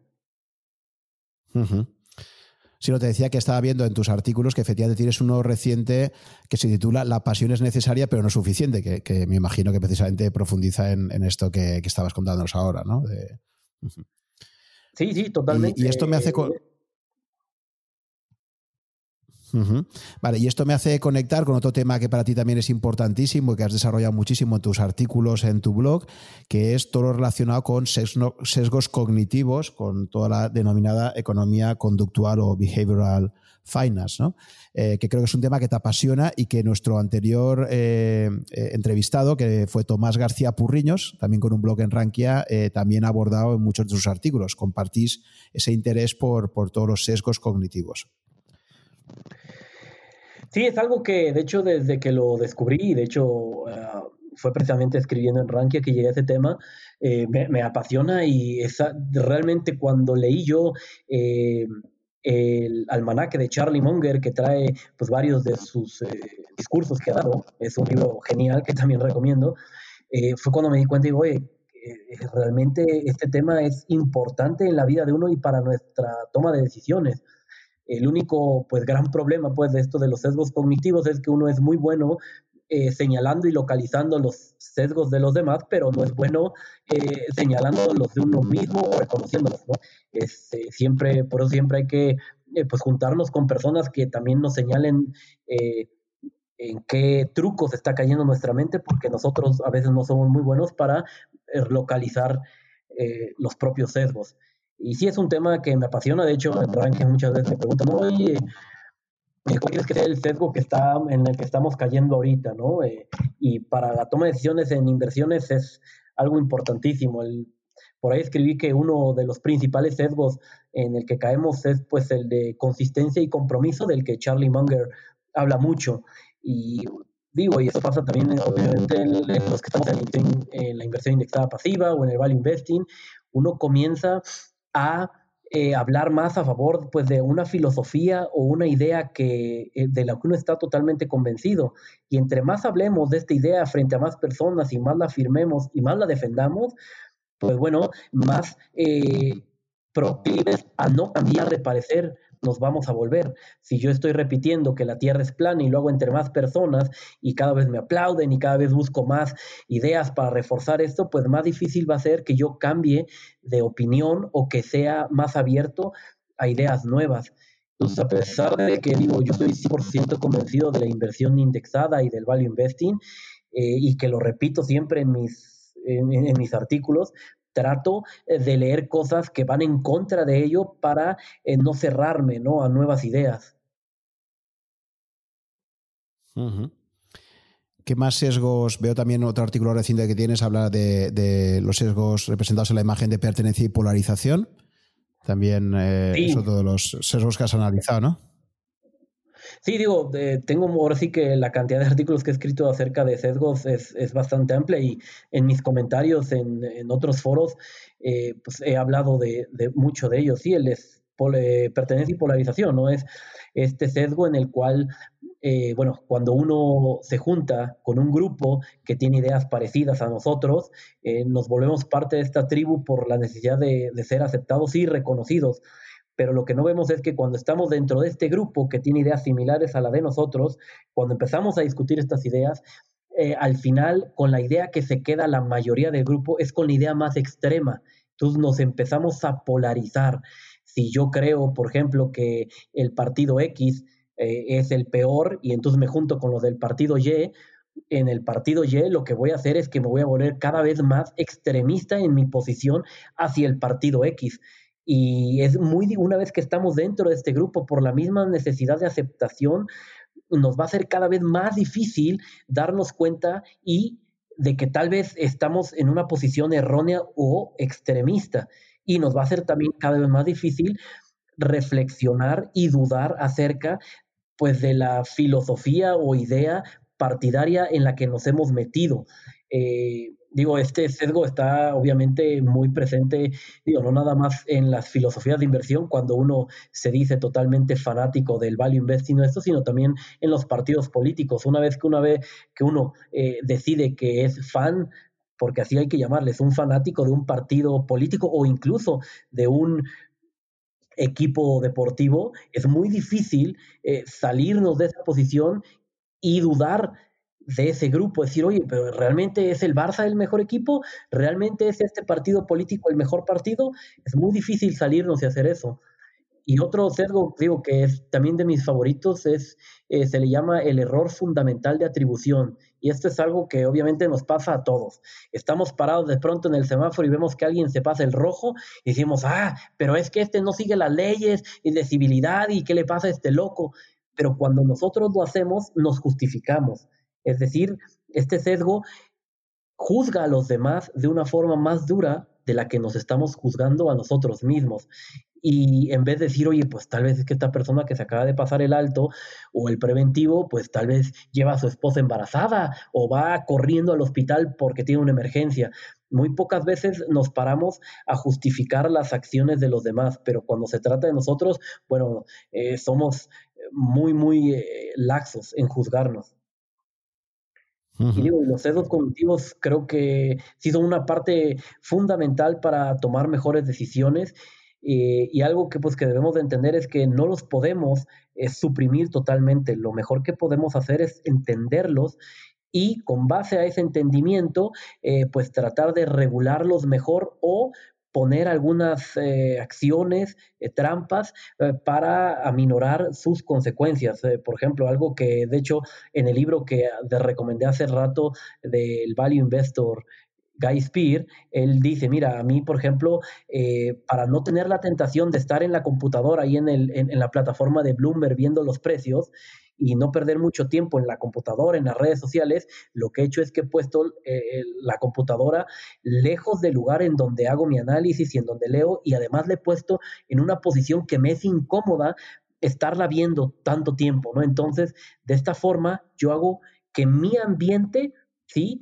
me dé las herramientas necesarias para caer en menos cedos posibles. Sí, esto es muy importante. Por ejemplo, conozco a una persona cercana que recientemente ha empezado a invertir de forma indexada y me decía que todos los días estaba siguiendo cuál era el valor de su cartera. Y justo estos últimos días, con estas caídas tan fuertes que había, decía, eh, jolín, ahora está cayendo mucho. Y tal. Le decía, mira, quítate la, la app de tu móvil porque es que te vas a hacer daño a ti misma, ¿no? Si tú lo, estás siguiendo todos los días, va contra el principio básico de que esto es una cosa de largo plazo y no te preocupes tanto de lo que pasa, ¿no? Entonces, el mero hecho de tener la información, como tú dices ahora, eh, cercana, disponible fácilmente, está haciendo muchísimo daño psicológico, ¿no? Por eso también eh, me ha contado en, las entrevistas estas de los podcasts, más de un entrevistado me ha contado la anécdota de que mucha gente que tenía un dinero en herencia o un dinero que le habían dado sus padres pero no le habían dicho que lo tenía, suele ser la gente que mejor invierte a largo plazo, que ha obtenido resultados más espectaculares precisamente porque no sabía que no tenía ese, que tenía ese dinero y por lo tanto no ha podido tener la tentación de hacer trading con él, de vender cuando, cuando el mercado caía, etcétera. Sí, sí, claro, es, eh, eh, es como te he dicho, o sea, eh, para ser menos proclive, proclive a, a estos sesgos cognitivos, uno tiene que modificar su ambiente. Si tú modificas tu ambiente, vas a caer muchísimo menos en este tipo de sesgos. Por ejemplo, gustan mucho los chocolates, ¿no? Entonces, si voy, voy a, comprar chocolates, llego a casa y los escondo casi, casi para no comérmelos todos el primer día. Eh, digo, es un ejemplo similar pues al de las personas que dejan sus inversiones sin saber qué pasa y, les va muy bien. Y es algo que de hecho eh, se llama el behavioral gap, que es como este este, este hueco ¿no? que existe en nuestro comportamiento y que nos hace que mejoremos muchísimo las inversiones. Y es algo muy curioso. Eh, los eh, fondos eh, indexados pasivos dan mejor rendimiento que, bueno, las personas que invierten en ellos obtienen mejores rendimientos que las personas que se dedican a la gestión pasiva, no nada más por la cuestión de los costos, sino también porque los inversores indexados pasivos no están entrando y saliendo de los fondos. Es más, por ahí hay estudios similares a los que platicas, que si alguien hubiera invertido en un fondo activo y no hubiera entrado y salido conforme a, lo que el mercado está haciendo, le hubiera ido, ido, muchísimo mejor que las personas que están en los mejores fondos activos, los que mejores rendimientos han dado, pero que cometen el error de estar entrando y saliendo. Es una cosa, bueno, que es algo muy curioso, ¿no? O sea, pues sí, es como te comentaba, lo mejor es estar el mayor tiempo dentro del mercado.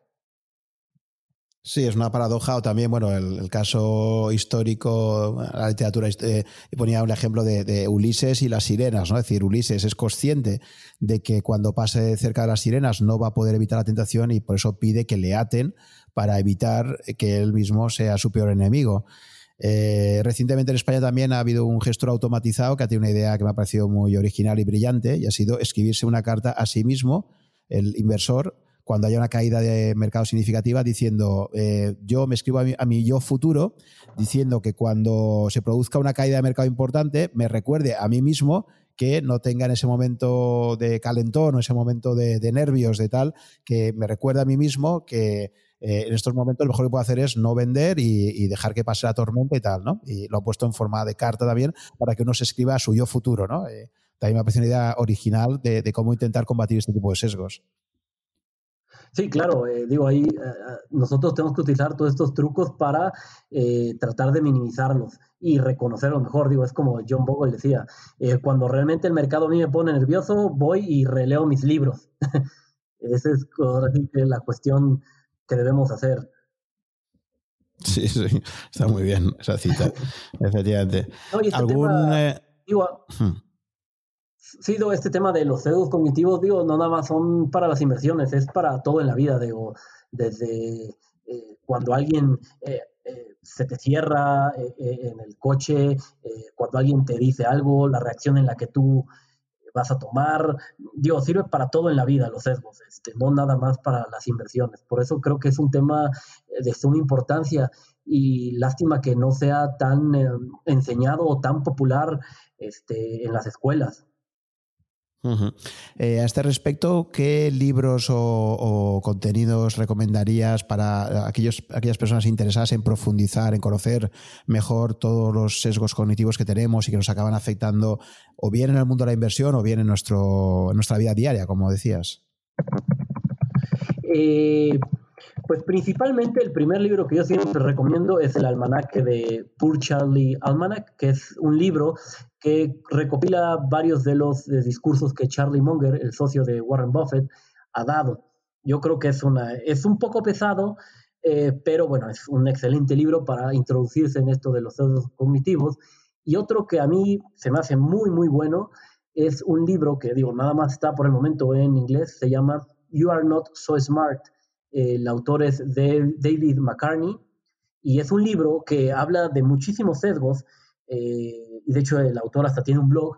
Y uno de ellos, por ejemplo, es el sesgo de supervivencia, ¿no? Se cuenta por ahí la anécdota y de hecho eh, fue la primera vez que la leí ahí en su libro, ya luego eh, la empezaron a publicar más blogs en internet. Pero bueno, él cuenta que durante la Segunda Guerra Mundial estaban, pues obviamente, masacrando a los aviones de, de la Fuerza Aérea Real, ¿no? Entonces eh, ya habían llamado varios expertos y ninguno daba, pues, qué podían hacer para disminuir eh, que estuvieran tirando sus aviones. Y por ahí llamaron a un matemático de apellido Walsh y él, eh, bueno, primero les dijo, bueno, ¿y qué es lo que ustedes están haciendo? Bueno, y el ejército respondió, bueno, cuando llega nuestro avión, nosotros vemos que la mayoría de los disparos que reciben son en las alas. Y lo que estamos haciendo es fortificar más las alas. Y pues el matemático le dice, bueno, pero si los aviones que regresan tienen todas las alas agujereadas, ¿qué pasa con los aviones que no regresan? Esa es la pregunta que ustedes deberían de hacer. Obviamente el avión que regresa, pues regresó por algo. Si ustedes fortifican sus alas, si me explico, e, e, esa no es la solución. La solución es ver qué van a hacer con los aviones que no regresan. ¿A dónde están disparándole a esos aviones? Y pues resultó que los aviones que no regresaban, pues donde más les disparaban era en la cabina entonces esa era la parte que tenían que reforzar, no las alas, porque las alas pues estaban agujereadas, pero aún así regresaban. Eh, esto, bueno, dio paso al sesgo de supervivencia, que no nada más hay que ver, obviamente, a los que siguen vivos, sino qué está pasando con los muertos. Y eso es algo que se sigue mucho en cuando uno analiza los fondos de inversión. O sea, no nada más hay que ver los fondos eh, que después de 20 años han tenido el mejor rendimiento, sino qué ha pasado con todos esos fondos que han desaparecido porque eso obviamente aumenta el denominador y entonces los fondos exitosos son bastante menos. Y este sesgo de supervivencia tiene que ver con algo que de hecho por ahí también yo ya he escrito en Rankia, que son otros dos sesgos que parten de ahí. El primero se le conoce como la indiferencia del denominador. Y esto sucede mucho cuando leemos noticias. Hay, eh, hay 40 mil muertos eh, del coronavirus, hay eh, 100 mil muertes, hay eh, tantos eh, reservas de oro. Sí, pero ¿con relación a qué?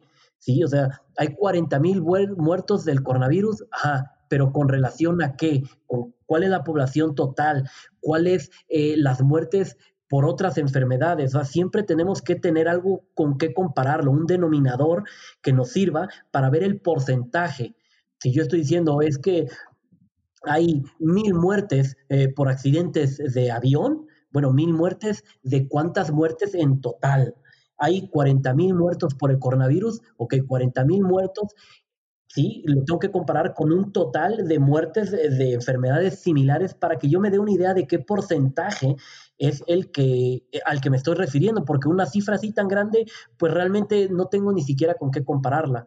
Y otro sesgos que viene relacionado con esto se llama también la indiferencia del complemento. En diagrama de Venn en matemáticas están pues los conjuntos y todo, y hay una cosa que se llama el complemento. El complemento pues es lo que no está en los conjuntos, o sea, lo que no, si yo estoy marcando la intersección del conjunto A y B, el complemento de A y B, bueno, pues es todo aquello que no está dentro de esa intersección.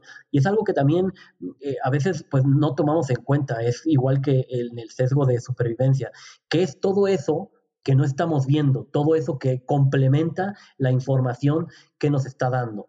Entonces, esos tres sesgos, pues también son muy importantes a la hora de analizar cosas.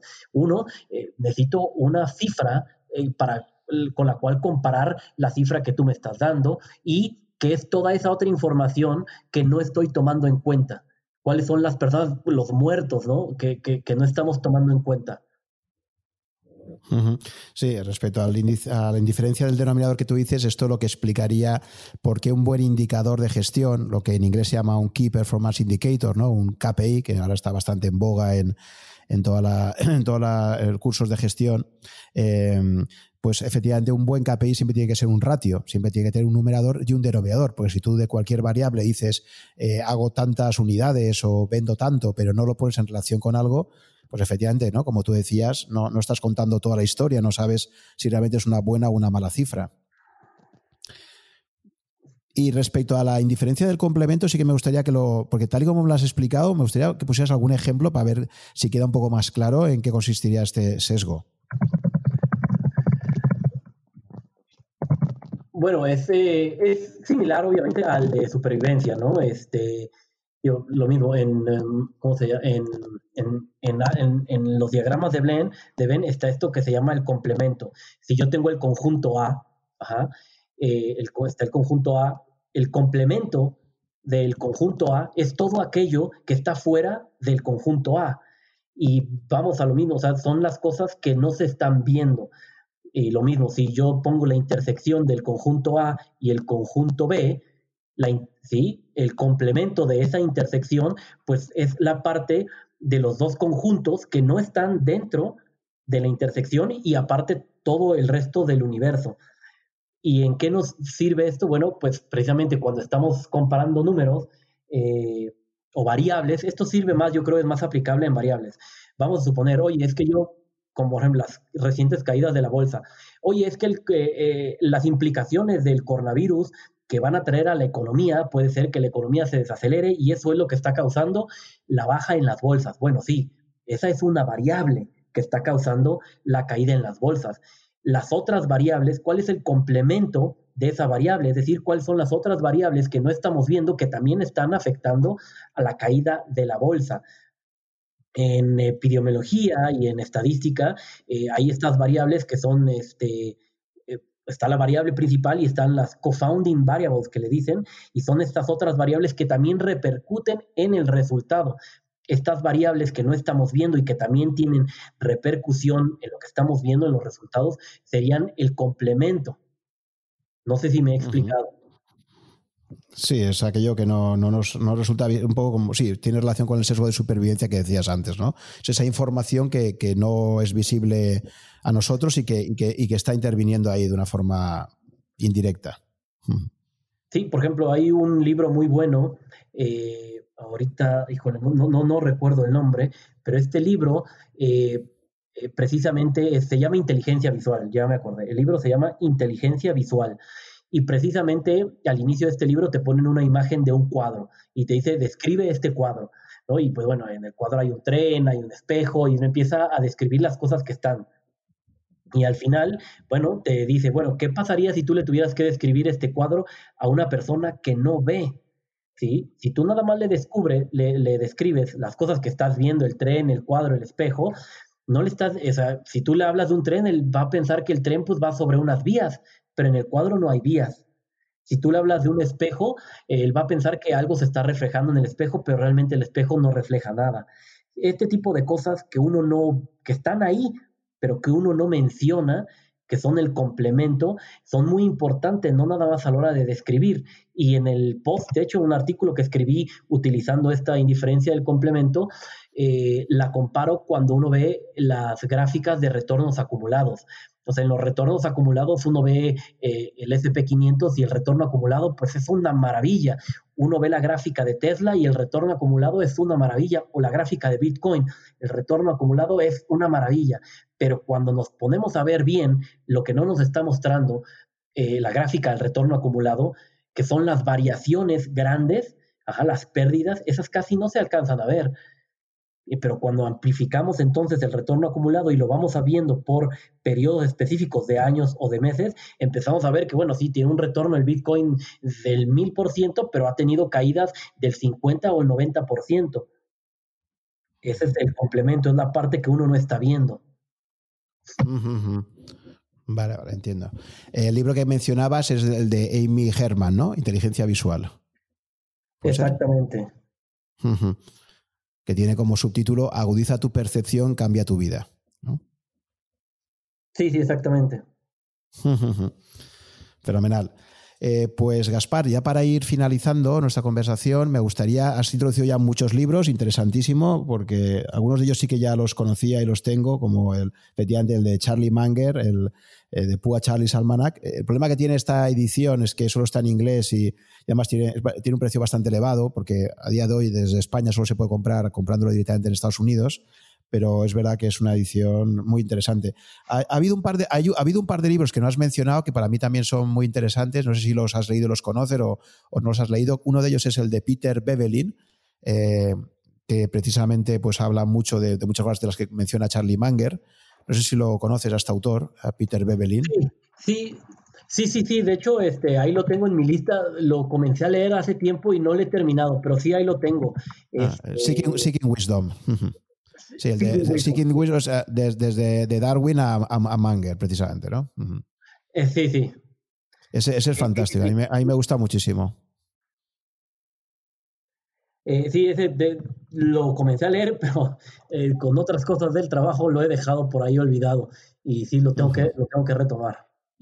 Y otro clásico de la economía conductual también, que no sé si has leído, pero varios entrevistados me lo han comentado, yo también lo tengo, me parece muy interesante, es el del clásico de Kahneman de pensar rápido, pensar despacio. Bueno, el de Kahneman, ah, digo, se me hace muy bueno eh, pensar rápido, pensar despacio, eh, pero digo, yo que he leído la mayoría pues, de sus papers y en este caso de, del behavioral eh, finance y lo que más leo son papers, son artículos académicos. Y sí, es, es, es un muy buen libro y eh, trae como un resumen de todo el trabajo que él ha hecho a lo largo de su vida y de varios sesgos, no nada más este del sistema de, ¿no? de pensar rápido, el sistema 1, el sistema 2, tasas base, trae muchas cosas. Es un libro también muy interesante, muy, muy recomendable. Eh, aunque bueno, yo lo que sugeriría es que si alguien quiere realmente adentrarse en este mundo, eh, es leyendo papers y autores, digo, además de Kahneman, hay otro muy bueno que también es de los pioneros de este tema, se llama Slovic. Eh, también es un psicólogo que aportó muchísimo. Eh, eh, bueno, y lo que el, que comentaba, ¿no? Este de David McCartney, porque es un resumen de muchísimos sesgos, algunos que Kahneman y Tversky ah, descubrieron y otros que han descubierto otros psicólogos. Este de Slovic que mencionas no, no lo conozco. Eh, y tiene... Que... Por aquí, déjame, dame un minutito. Eh, eh, se llama Paul Slovic y tiene... No son libros muy este, comerciales, pero tiene bastantes, pues uno de ellos se llama La toma de decisiones bajo incertidumbre, eh, otro, de, los odios no me los, no me los sé por acá de memoria.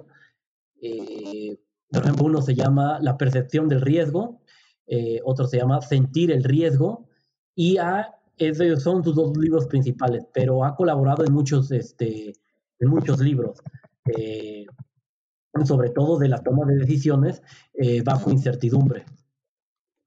Eh, ha colaborado, por ejemplo, uno que se llama eh, El economista racional, Construcción de preferencias, y hay un libro que, de hecho, de autoría de Kahneman, que se llama precisamente Judgment Under Uncertainty. Y, ah, y, en este libro, pues se trata, digo, son artículos de Kahneman y de muchos otros psicólogos y académicos, en donde yo creo que ese es el libro más completo de sesgos cognitivos eh, que hay. Que es de Kahneman y varios autores, ¿no? Vale, pues eh, la verdad es que hay muchísima información, eh, pero tú al final si tienes que recomendar, por, por empezar, el de You Are Not So Smart de, David McCartney y el almanaque de Charlie Manger serían quizás tus, tus recomendaciones más importantes, ¿no? Sí, para empezar yo creo que son los más importantes. Muy bien, Gaspar. Y ya para finalizar, si tuvieras que hacer unas recomendaciones de lecturas, ya has mencionado muchos libros, ¿no? Pero si al final te tienes que quedar, no sé si hay alguno importante en toda tu trayectoria que, te gustaría destacar, eh, quizás no, no solo para de, una forma más específica para invertir, sino también para cómo entender el mundo, etcétera. Eh, ¿Qué lecturas eh, así finales recomendarías? ¿no? algo que te, que, te, que te interese en particular, ¿no? que te haya gustado mucho digo, pues, digo, aparte de todos los que se han mencionado, pues tal vez hay uno eh, de, bueno, los libros de, de Mobusin, que, bueno, es este eh, autor americano que ha escrito, eh, Michael Mobusin, ha escrito varios libros, por ejemplo, ah, ahorita se me van de la mente, bueno, uno es el que habla sobre la habilidad y la suerte, eh, que se llama, bueno, en español creo que se llama uh, mm, de la ecuación del éxito, de Success Equation, eh, se llama en inglés, y habla precisamente eh, de pues, la diferencia que uno debe de tener entre habilidad y suerte y del proceso y los resultados. uno puede tener un muy buen proceso y de pronto tener malos resultados, pero si sigue buen proceso a través del tiempo, bueno, al final tendrá buenos resultados y hace la diferencia contra quienes de pronto tienen buenos resultados y son pura suerte, pero realmente su proceso es, es malo. Eh, ese, yo creo que ese autor, todos los libros de ese autor son muy buenos. Está este de Success Equation, hay otro que se llama Thinking Twice y uno que se llama Expectations, que lo escribió con otro profesor de finanzas. Esos tres libros eh, para los que quieran pues, ahondar un poquito más en cosas de, las decisiones que se toman en el mercado de valores y en las inversiones, yo creo que son muy, muy buenas recomendaciones. Pero de los tres te quedarías en el, porque sí, estaba mirando ahora los tres aquí, están disponibles online. Eh, pero son muchas lecturas, ¿no? Si tuvieras que, recomendar uno de los tres, ¿cuál sería el que más, eh, para inversores, digamos, ya digo, pues que están Sí, que, tienen un poco de tiempo para profundizar, pero lamentablemente al final no nos da, no nos da muchas veces tiempo suficiente la vida como para poder leer todo lo que nos gustaría, ¿no? Entonces. Mm, eh, El de Thinking, Thinking Twice. Es pues un muy buen libro y habla de inversiones, habla eh, pues de cosas precisamente que tenemos que darle una segunda oportunidad para pensarlas, eh, para no irnos pues con el primer sistema de pensamiento del que hablaba Kahneman. Sí, creo que es eh, su título es Harnessing the Power of Counterintuition, o sea, que intentando contrarrestar el poder de la, o sea, reforzar el poder de la, de la contraintuición, ¿no? Sí, porque muchas veces pues, la intuición es pues nos puede engañar, ¿no? Eh, depende mucho de nuestra experiencia, de cómo interpretemos la información. Y algo que me gustó mucho de ese libro es eh, acerca, pues, del sentido común, ¿no? Yo, de hecho, siempre he argumentado que el sentido común realmente no existe. Eh, digo, y he puesto varios ejemplos ahí en Rankia, ¿no? Y, y con otros compañeros. Por ejemplo, alguien alguien del Caribe va a Canadá o Alaska y de pronto eh, sale en la mañana bañado con sus rastas todas húmedas, ¿no? O su pelo largo mojado y se le va a congelar y alguien de Canadá le va a decir, oye, pero es que es de sentido común que uno no sale cuando está a menos cero afuera con el pelo húmedo porque se te va a congelar y pues lo vas a perder pero eh, o sea, para ellos es sentido común, pero van los mismos eh, canadienses al Caribe, a la playa y les dan estos golpes de calor eh, por estar expuestos al sol demasiado tiempo y no hidratarse, y el, y, el caribeño obviamente le decir, oye, pero es que es de sentido común que te tienes que hidratar, ¿no? Eh, entonces, realmente el sentido común eh, depende de la información a la que uno tenga acceso y de la forma en la que la interpretemos. Y va lo mismo con la intuición. Alguien, digo, la intuición de Warren Buffett, pues puede ser genial porque lleva años invirtiendo y tiene una mente pues precisamente bien eh, conectada para hacer este tipo de análisis, pero su sentido común no es el mismo que el mío. Entonces, por eso al menos creo que la intuición y el sentido común es algo ah, de lo que debemos de dudar tantito. Muy interesante, efectivamente. Pues eh, nada, entonces eh, veo que eres un lector voraz, ¿no? Que por lo que por todos los libros que me mencionas te, te gusta mucho leer para profundizar tus conocimientos. Te, imagino también como una persona que siempre estás muy abierta a cuestionarte tus creencias previas, como has contado al principio, ¿no? Que empezaste con un estilo de inversión, luego tuviste que desaprender o, cambiar, que eso a veces es lo que más cuesta, ¿no? Desaprender lo aprendido, ¿no? Ya decía Keynes que la mayor parte, o sea, la, mayor dificultad suele estar siempre en cambiar las ideas adquiridas, ¿no? Sobre todo las ideas que has adquirido cuando eres joven, que eres más moldeable, luego cuesta muchísimo más el, cambiar, ¿no? Y ser capaz de reconocer tus errores y, evolucionar. Sí, claro, y también es como decía eh, el físico Feynman, eh, la verdad es que el ser humano es muy fácil de engañar y el que se puede engañar más fácilmente somos nosotros mismos a nosotros mismos. Eh, Sí, digo, realmente desaprender es, es, algo bastante difícil y recuerdo hecho mucho en una de esas ocasiones de, desaprender y, de que realmente le humillan el ego a uno, que yo creo que es la mejor arma para desaprender. Eh, fue cuando escribí en Rankia precisamente sobre invertir en uranio. Eh, pues después de lo de Fukushima, yo decía, bueno, pues si las cosas caen, si el uranio está cayendo, bueno, pues es hora de invertir en él. Y recuerdo mucho que uno de los pues, grandes de Rankia también, Solrak, eh, me dijo, es que estás haciendo un análisis pésimo, no tienes idea de lo que estás hablando.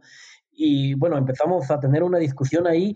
Al final, él tuvo la razón y yo tuve que aceptar que había caído en un error eh, tremendo. No nada más por hablar de algo que yo realmente no, no entendía, sino pensar que porque algo ha caído mucho, va a tener que subir. No es cierto, hay cosas que han caído muchísimo y se quedan abajo mucho tiempo. hay cosas que empiezan a parecer baratas y se pueden abaratar más y pueden estar baratas durante un siglo. Eso no tiene nada que ver. Eh, y la otra es, bueno, eh, cuando uno habla y da cosas y escribe en público, tiene que aceptar que tal vez está diciendo puras tonterías y eso me pasó a mí y me pusieron en mi lugar, lo tuve que aceptar públicamente y eso realmente me ayudó mucho a tener esta humildad de opinión, de decir, ¿sabes qué? Pues sí, me puedo equivocar y, puedo estar diciendo puras barbaridades. Entonces ahí uno comienza obviamente a ser un poquito más humilde en lo que lee, más abierto en las opiniones de los demás y leer sí sirve mucho, pero siempre y cuando uno esté abierto a aceptar que lo que uno lee y lo que uno interpreta de esas lecturas puede estar mal. Esa humildad intelectual siempre es esencial. Muy bien, pues nada, eh, Gaspar, un placer verdaderamente poder haber podido conversar contigo todo este tiempo, intercambiando tanta, tanta información sobre tu trayectoria inversora, los libros que has leído y, y todos estos sesgos cognitivos que nos acaban marcando tanto a largo plazo, ¿no? Eh, espero en breve que podamos, que puedas conocer a parte del equipo de Rankia, que vamos a estar por allá por México para la entrega de los premios Rankia en, breve. Y, nada, agradecerte también pues, tu vinculación con Rankia durante todos estos años, que nos hayas contribuido con tantos artículos en tu blog, con tantos eh, mensajes en los foros de debate comentando temas relacionados. Así que nada, eh, lo dicho, ¿no? Un placer y, gracias por, ser parte de esta familia de Ranca que acaba de cumplir recientemente 17 años. No, muchísimas gracias a ustedes. Eh, realmente ha sido un honor y esperamos pues que sigan muchos años más adelante. Muy bien, pues nada. Hasta pronto, Gaspar. Y muchas gracias a ti, Juan. ¿eh? Muchísimas gracias. Un abrazo.